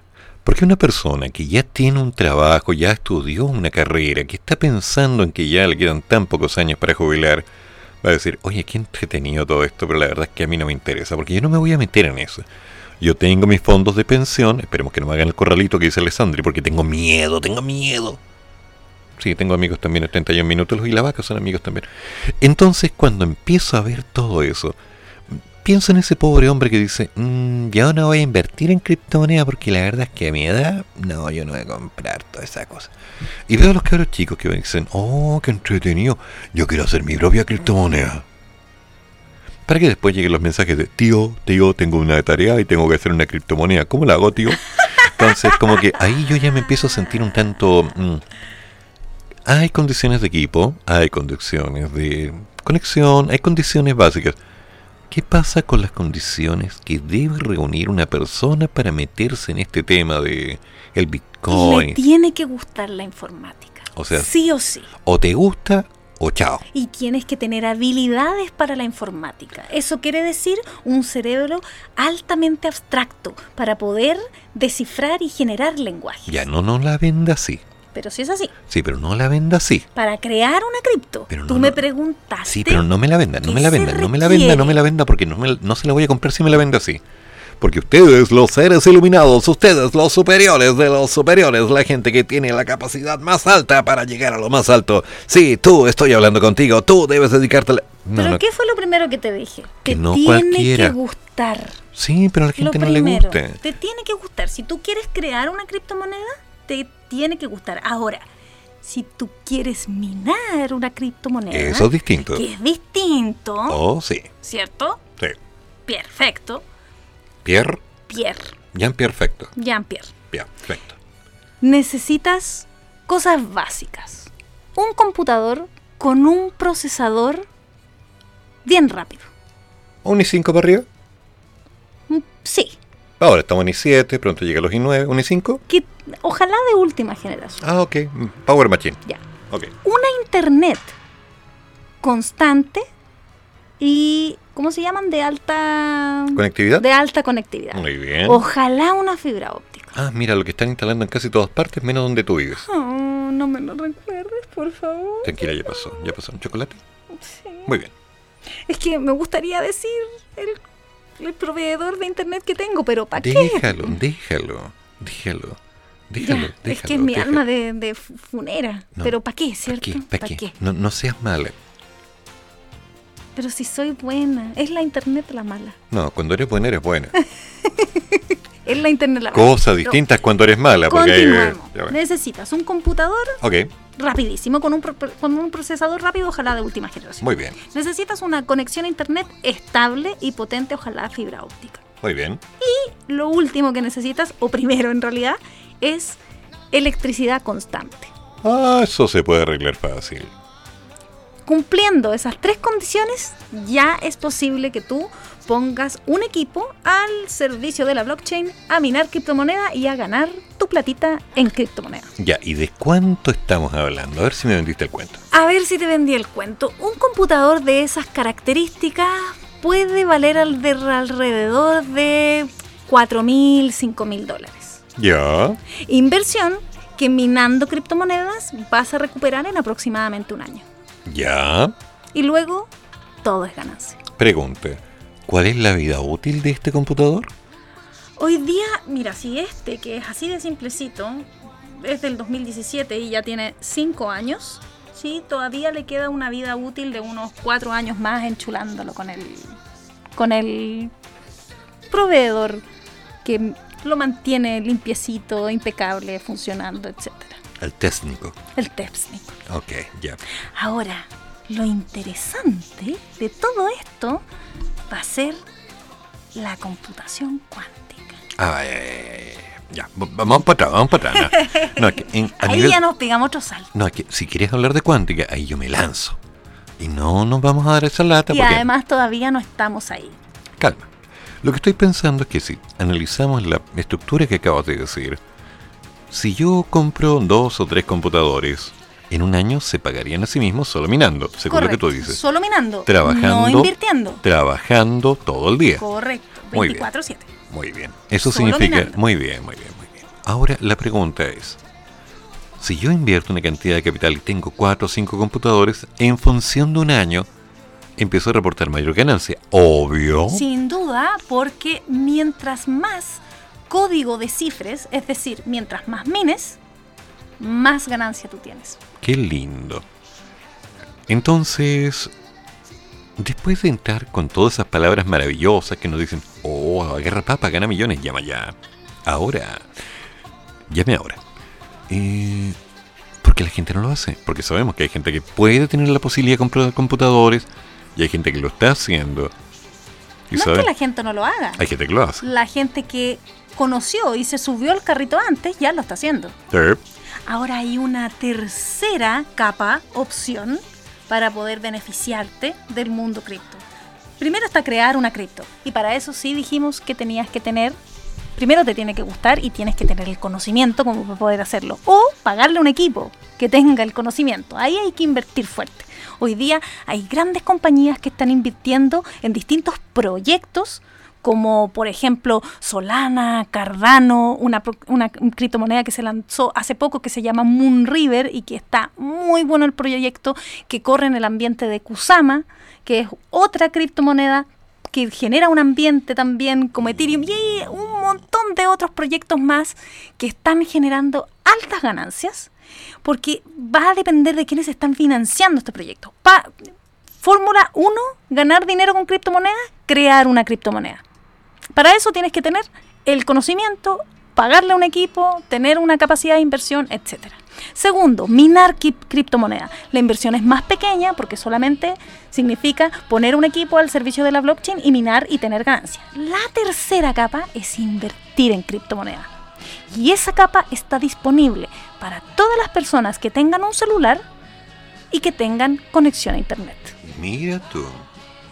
Pero ¿cuánto es lo que hay que invertir como para decir, ya perfecto, mira, estoy metido en el asunto de la criptomoneda, mira, tengo este sistema, estudié finanzas, estoy haciendo trading, ¿tú qué traes? Pues no, manejo la bolsa. Yo no estudié ninguna de esas cosas. Yo, yo soy trabajadora social y esto ha sido todo de manera autodidacta. Lo que es peor es que es cierto, me acuerdo cuando estaba sacando los promedios, cuando trabajábamos en aquel lugar, En el- aquel el lugar, el innombrable lugar. Claro. Y había que sacar promedio y me decía, oye, pelado. Y yo decía, ya, ¿qué onda? Ta, ta, ta, listo, chao, chao. Oh, gracias, pelado, chao. Me dio un café, listo, un café. Uy, me dio un café. Y Entonces. además tengo dislexia numérica, ¿tú sabías eso? Sí, sí, lo sé. Por eso yo te revisaba las notas. Sí, claro. Entonces, Entonces cuando. ponía, era un 6,3 y yo ponía un 3,6. Y aún- Terrible. eh, sí, mucha gente agradeció eso. Y a mí me odiaron porque lo corregí. El detalle está en que con ese nivel, con esa diferencia, tú lo estás haciendo. Sin duda. Y teniendo ganancias. Que eso es lo más importante. O sea, te ha rentado. me ha rentado. Y no solamente me ha rentado a mí, sino que durante la pandemia, el año pasado, estábamos todos encerrados. Nosotros ya y cuando hablo de nosotros hablo de mi compañero de vida y yo, ya conocíamos este Un santo, mundo. un santo, por cierto, un santo. Un santo maravilloso. Un No. santo diablo. Es un santo. O sea, yo lo vi y el tipo tenía alitas, flotaba por el aire, así como. Estaba iluminado. De hecho, la gente iba recogiendo las pisadas de él porque lo querían canonizar. Un hombre santo. bueno, ese santo, gracias a ese santo, es que con toda esa dedicación que tiene y que pudo desentrañar este mundo de manera autodidacta, yo solamente lo observé porque yo soy pilla. Yo observo, No sabré yo. yo observo. ¿Me vas a creer que me costó seis meses meterme a este mundo y invertir para agarrar confianza? Él se metió primero. Y ahí yo lo observaba todos los días, todo el día, pero de verdad, con una paciencia de santo. Y él me iba contando todas las cosas y cada vez yo me iba interesando más. Y cuando vi que la cosa funcionaba, no solamente me metí yo, sino que armé red. Ya. Claro. Tú sabes que antes de que viniera el estallido social y la gran crisis que tuvimos en Chile, yo también porque soy pilla, digamos, pero más que esa pillería tengo, soy trabajadora social, entonces me interesa armar espacios para hacer comunidad y para ayudarnos comunitariamente. Y no solo soy trabajadora social, para que auditores lo sepan, soy además activista feminista, soy experta en género, a eso me dedico yo. hago Hay varias cosas de dentro de tu historia. Hay varias cosas. Pero vamos con un paso a la vez. Carito, ¿qué pasó, Carito? ¿Qué, pasó? Sí, estaba escuchando el, el programa, estuvo re bueno. Estuvo re bueno sobre los bitcoins. Justo en ese momento me chocaron. ¿Qué? Un golpe despacio, sí, pero igual me chocaron el auto en la parte de adelante. Lo- Un hueón se tiró para atrás y me, me chocó. Pero no fue tan, no fue grave. Estoy bien, gracias a Dios, por lo menos. Tuvo bueno el programa, Eduardo, muy bueno.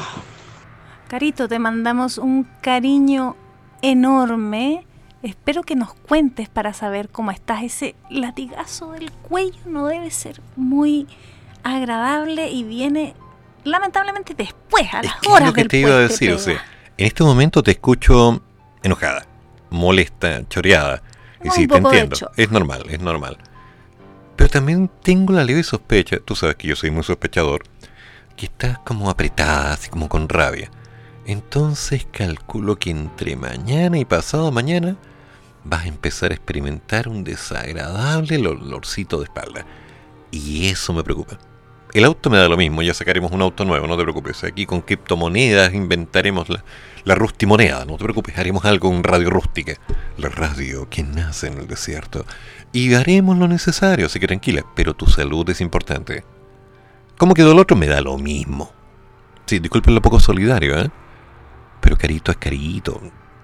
Todos saltamos de inmediato, pero ¿con qué le pasó la caro? Eso no puede ser. Eso no puede ser. Cuéntanos, Caro, cómo te vas sintiendo. A ver si podemos al menos darte ánimo desde acá de Radio Rústica, porque hay que seguir. Pero sí, es que lo que pasa es que la Carito no solamente escucha la radio. Ella tiene programas en la radio. Y no solo tiene programas en la radio. Ella es la dueña de la radio. Con mayor razón, Carito. Obvio. Desde hay que seguir, te mandamos un abrazote y Pero solidarizamos suavecito, contigo. ¿eh? suavecito. Sí, un abrazote suavecito con masajito en el cuello, ahí para que te vayas eh, quizás haciendo una visita médica que sería bastante recomendado. Por la gran flauta, Carito, ¿por qué te pasan esas cosas? Es como, ¿qué onda? No es la idea. Así no funciona. Entonces, Me quedé para adentro con la yo cara. también me quedé para adentro Estoy ensimismado, y yo estoy en mi mismada, anonadada, ensopluta. Ya no sé más qué decir. No, sí, es cosa de un diccionario. Me quedé ahí. Albricias. Sí, ¿viste que el disco duro se me pega de repente? Pero a un computador que mina criptomonedas no se le puede pegar. Mm, y ahí los es estipendios cambian. Ahora, ¿cacháis la gracia Hace tanto tiempo que no. Ah, ¿de qué? de tener la posibilidad de que con solo tener un smartphone y conexión a internet tú puedes comprar criptomonedas y hacer crecer tu dinero? Es lo que te iba a decir, porque si mal no lo pienso, hoy día un celular es tan poderoso como un computador Exactamente. y no es tan caro. Entonces el año pasado, a través de este grupo que por esta pillería de la vida se me ocurrió formar el 2018, que se llama Bolsa de Trabajo Feminista de Chile, donde hoy día habemos casi 26.000 mujeres compartiendo datos de trabajo, emprendimientos, cursos, servicios, eh, productos varios de distinta índole, armamos un grupo de criptoinversión. Y te puedo contar que hay personas de este grupo de criptoinversión que partieron invirtiendo 10 mil pesos. Lo cual es un riesgo mínimo. Muy mínimo. Como para probar. Así como hay otras personas que invirtieron más dinero. Es que, a ver, para, o sea, yo voy a una feria y gasto 10 mil pesos literalmente en sentarme a comer algo. O sea, puedo asumir el costo hundido de perder 10 mil pesos. Ya lo intenté. O de comerte 10 mil pesos. Claro, y estuvo mal la comida. A veces está mala. Sí, es como, ah, ya, y- bueno, ya igual lo pagué, ya, no importa, ya. En cambio, en el mundo cripto, si bien es cierto, te puedes asustar cuando cae, ¿no? La gracia es que aprendas ahí, No te voy a decir qué es lo que pasaría si se cae, pero... ¿no? cuando cae el precio. me Ah, refiero. ya, sí, claro, sí, sí, cuando sí. hay un crash, cuando viene esta ¡Au! Se corrección rompe. del Ah, mercado. No, para. Porque el mercado lo que hace es corregir ¿Se puede? Se puede, claro. Cuando aumenta de Ah. precio, lo que cuando viene una baja se llama corrección y después sigue al alza. Entonces, cuando suceden esas cosas, la gracia es comprar. Imagínate que el año pasado, personas que están en este grupo de inversión compraron Ethereum, la segunda criptomoneda más importante y más eh, fuerte y robusta que existe. Y al comprar Ethereum el año pasado, alrededor más o menos como en junio del año pasado, mayo del año pasado, Ethereum estaba a 290 dólares cada Ethereum. 290. 290. ¿Quieres saber cuánto vale hoy día un Ethereum? Bueno, 3.040 dólares. espérate, de 290 A 3.040 3.040. dólares. Y cuando vino el crash en marzo del año pasado, Ethereum llegó a estar en 80 dólares. Imagínate esas personas que aprovecharon la oportunidad y compraron Ethereum en 80 dólares. No, yo estoy pensando en la cara de esa gente que había comprado antes del crash. Ah, bueno, pero la, idea, la, la la gracia es que se recuperó y no se recuperó en a- a- pa- para estar a 290 dólares. Antes del crash, un Ethereum costaba 100, 190, llegó a estar antes del crash. Entonces podríamos pensar que esto de los Bitcoin y todas estas monedas casi, casi, casi se pueden interpretar como, como acciones de una empresa. Sí, es similar al mercado accionario, funciona con las mismas lógicas del mercado accionario, con la gran diferencia es que, como ya te dije, las acciones pertenecen a un grupo empresarial. ¿Y qué pasa si esa empresa quiebra? Ah, y empezamos con los créditos y hay que empezar a pagar las tasas de Y interés. jodiste con tus acciones. Do, re, Se mi, fueron a la, cero y chao. En cambio acá, este dinero es tuyo. Una moneda no le pertenece, o al menos el Bitcoin, no le pertenece a un grupo económico. Y hay otras criptomonedas que van siendo generadas a partir del Bitcoin que funcionan de manera descentralizada y que incluso sus compradores pueden participar de la gobernanza de la moneda y tomar decisiones con respecto al futuro de la moneda. Mm. Interesante, pero eso da para otro programa. Es que de hecho eso da como para varios programas. Exactamente. Entonces después vamos a tener que empezar a hablar acerca de que, oye, ¿no lo has pensado? Tener un pequeño espacio. Tal vez podrías tener un programa más junto conmigo, tal vez podríamos tener un espacio en conjunto, o tal vez podrías tener tu propio programa hablando de esto, pero eso lo tendríamos que conversar bajo el siguiente factor. ¿Cuántos días a la semana? ¿Cuántas horas? Porque hablar todos los días del Bitcoin creo que la gente tal vez no esté tan interesada ahora. Pero dentro de unos meses y tal vez dentro de uno o dos años va a ser como, wow, esto hay que hacerlo cada día porque esto prende, prende, prende. ¿Va por ahí? Me encanta la idea, fíjate. Ahora hay tanto tema para hablar. ya, un extinguidor, prendiste con agua, sí. Sí, hay tanto tema para hablar. Imagínate que Bitcoin no es la única criptomoneda. Hay más de 2.000 proyectos de los que podemos hablar y les puedo recomendar una cantidad de youtubers mexicanos, bielorrusos. Cálmate, cálmate, cálmate, cálmate. Que tú me hablas de youtubers y es como que me hacen un trabajo de investigación usando Wikipedia, po. Eh, no, estamos hablando de inversores que tienen canales de YouTube y tienen Ah, eso una- es distinto. y tienen que, que hacen educación criptofinanciera ¿Y son de verdad o son puro cuento? y son de verdad, muestran su cara, tienen elementos para poder predecir Yo el conozco a uno que estaba dando la cara en televisión y hablaba de todo cuadra. Yo me acuerdo. Ah, no, acá estamos hablando de inversores de criptomonedas que tienen alrededor de más de 100.000 seguidores. Vita- eh, eh, por ejemplo, Ivan Antek, que es un bielorruso, que nosotros seguimos durante toda la pandemia, tiene más de un millón de seguidores a nivel mundial. Y él hace criptoeducación y hoy día está haciendo distintas cápsulas para contarte qué está pasando con el mercado, qué es lo que está afectando el mercado, cómo va a subir, cómo no va a subir y te van a contar o cómo va, cuándo se viene el próximo bear market, porque podemos hablar de esos conceptos también, bull market, bear market, las shitcoins, etcétera, y obviamente de todas las alertas de seguridad que tienes que tener cuando vas a ingresar al mundo virtual de las criptomonedas. Mm, Imagínate que mi curva de aprendizaje, con toda mi dislexia numérica vida y por haber, fueron seis meses. Y sigo, digamos. Pero seis meses para poder tomar recién la, la decisión de decir, voy a invertir. Y ojo, tengo un amigo altamente conservador, no solo en lo político, sino que también en lo económico. E invirtió sus tres retiros del 10% en criptomonedas. Ya. Momen- oh, para, para, para, para, para. Pero estamos hablando que sus tres retiros de 200 lucas cada uno o Oh, qué? por supuesto que no. Estamos hablando de los retiros probablemente del tope. De las 35 UFs. Cuatro palos. Cada uno. Y están todos invertidos en criptomonedas y con eso él pretende multiplicar por 10 su pensión. Ya. O sea que en algún momento va a retirar el capital de las criptomonedas y luego va a invertir en euros, dólares, eh, petróleo o algo, joyas. O en un viaje a Marte. Eh, pues, Perfectamente. Yo creo que hay que pensar seriamente en sacar adelante la moneda de la sala.cl. Me tinca tu idea. Saquemos a la sala.cl o también podríamos sacar Rusty Crypto. Sí, o, o ¿cómo fue lo que me hablaste hace un rato? Eso Ay, de lo la... vamos a dejar ahí.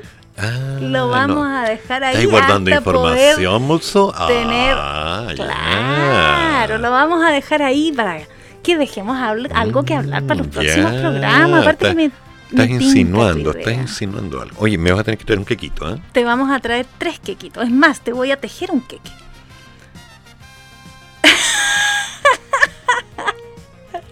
Anda, arte. Te voy a cargar el té y te voy a soplar la VIP. Dime que me voy a dibujar un chaleco también.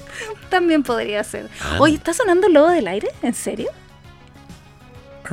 Ay, podríamos escuchar Hola, hola, Edu, qué buen tema estás pasando de las criptomonedas. Bueno, es la plata del futuro. A mí me ha gustado eh, invertir, pero también estoy un poco así como probando de a poco. Porque igual hace poco hubo un problema con el tema que no se reflejaban las platas, las cuentas, así que no estoy muy segura, pero sí es el dinero que va a ser el día de mañana, así que muy buenísimo y eh, voy a ver más tutoriales para revisar el tema. Mm. Bueno, Edu, quiero mandar saluditos a mis sobris que están aquí en casa, vinieron de visita y hoy están aquí para escuchar el Vale Otro de Jonas Blue, Hermisei y Alan Walker, Sweet Dreams, para que los analices. Ok. Oye, recuerda, hay que preocuparse de Carito. Llámenla, vayan a verla. A Carito la chocaron.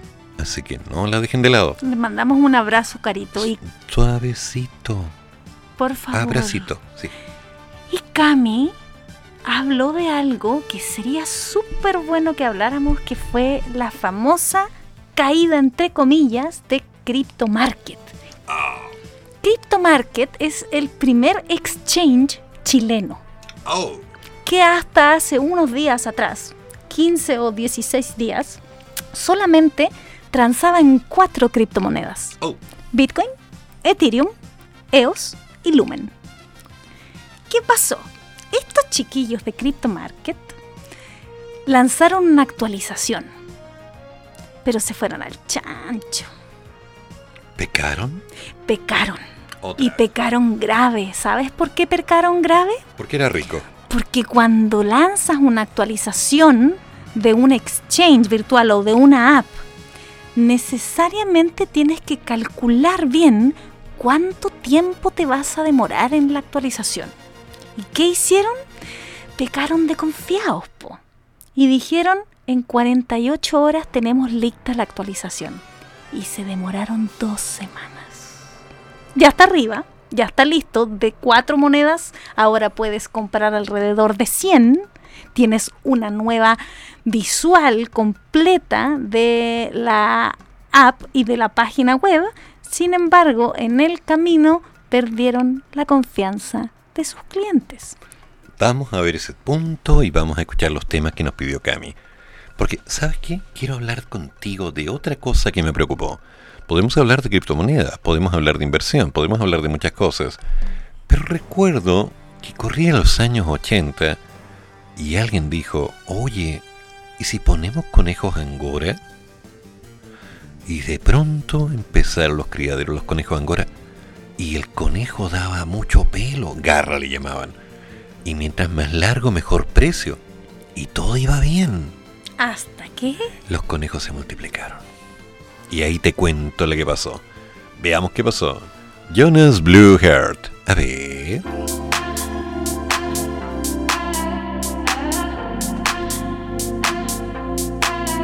All the late night conversations, way too many hesitations. Feel the doubt, I feel the doubt. In the memories I've been saving, but the good ones they're all fading, fading out. Fading. I hear you calling out my name. Oh, we can't go back, and that's a shame. Wish I could tell you there's no one to blame. Wish I could tell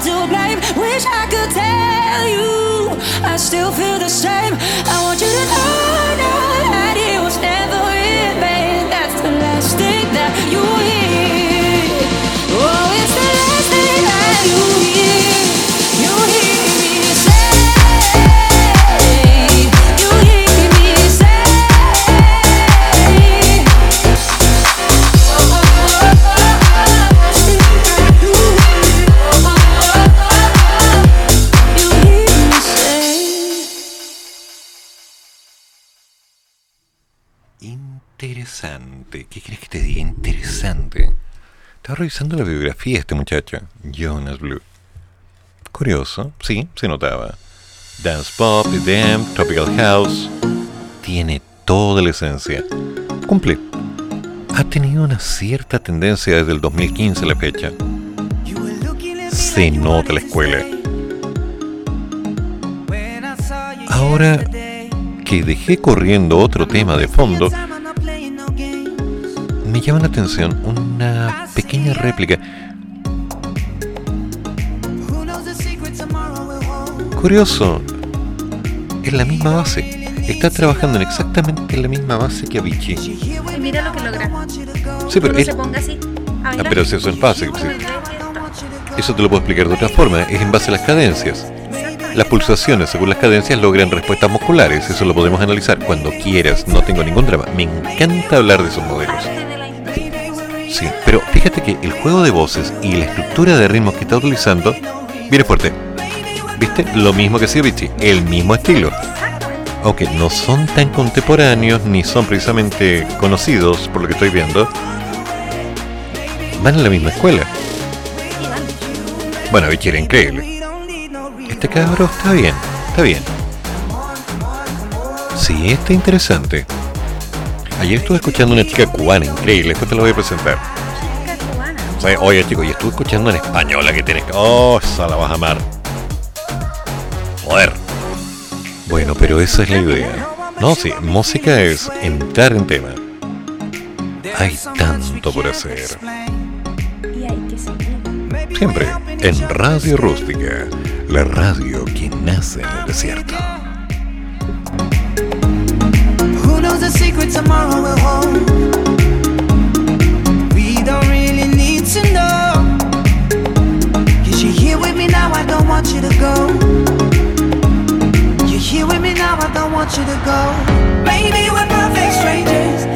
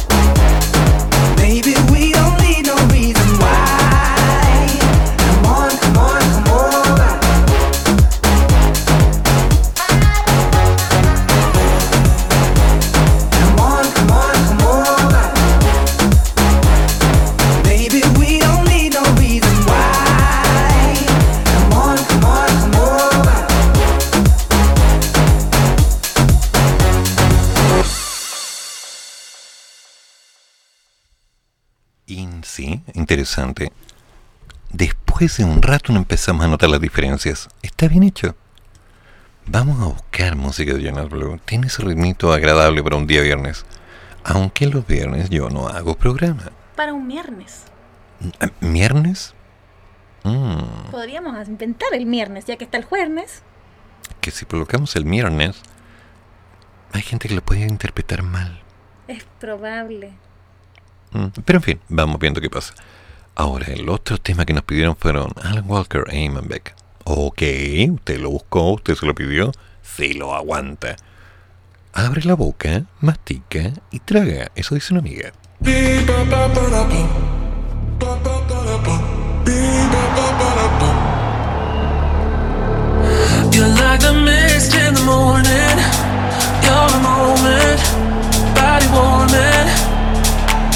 I can't resist where you're going.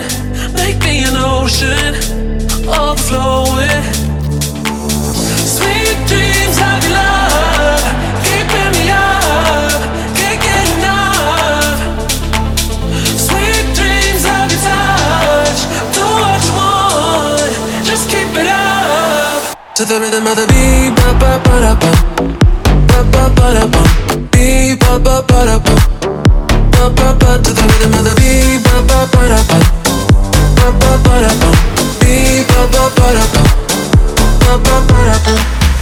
Waves as they rolling, as they growing,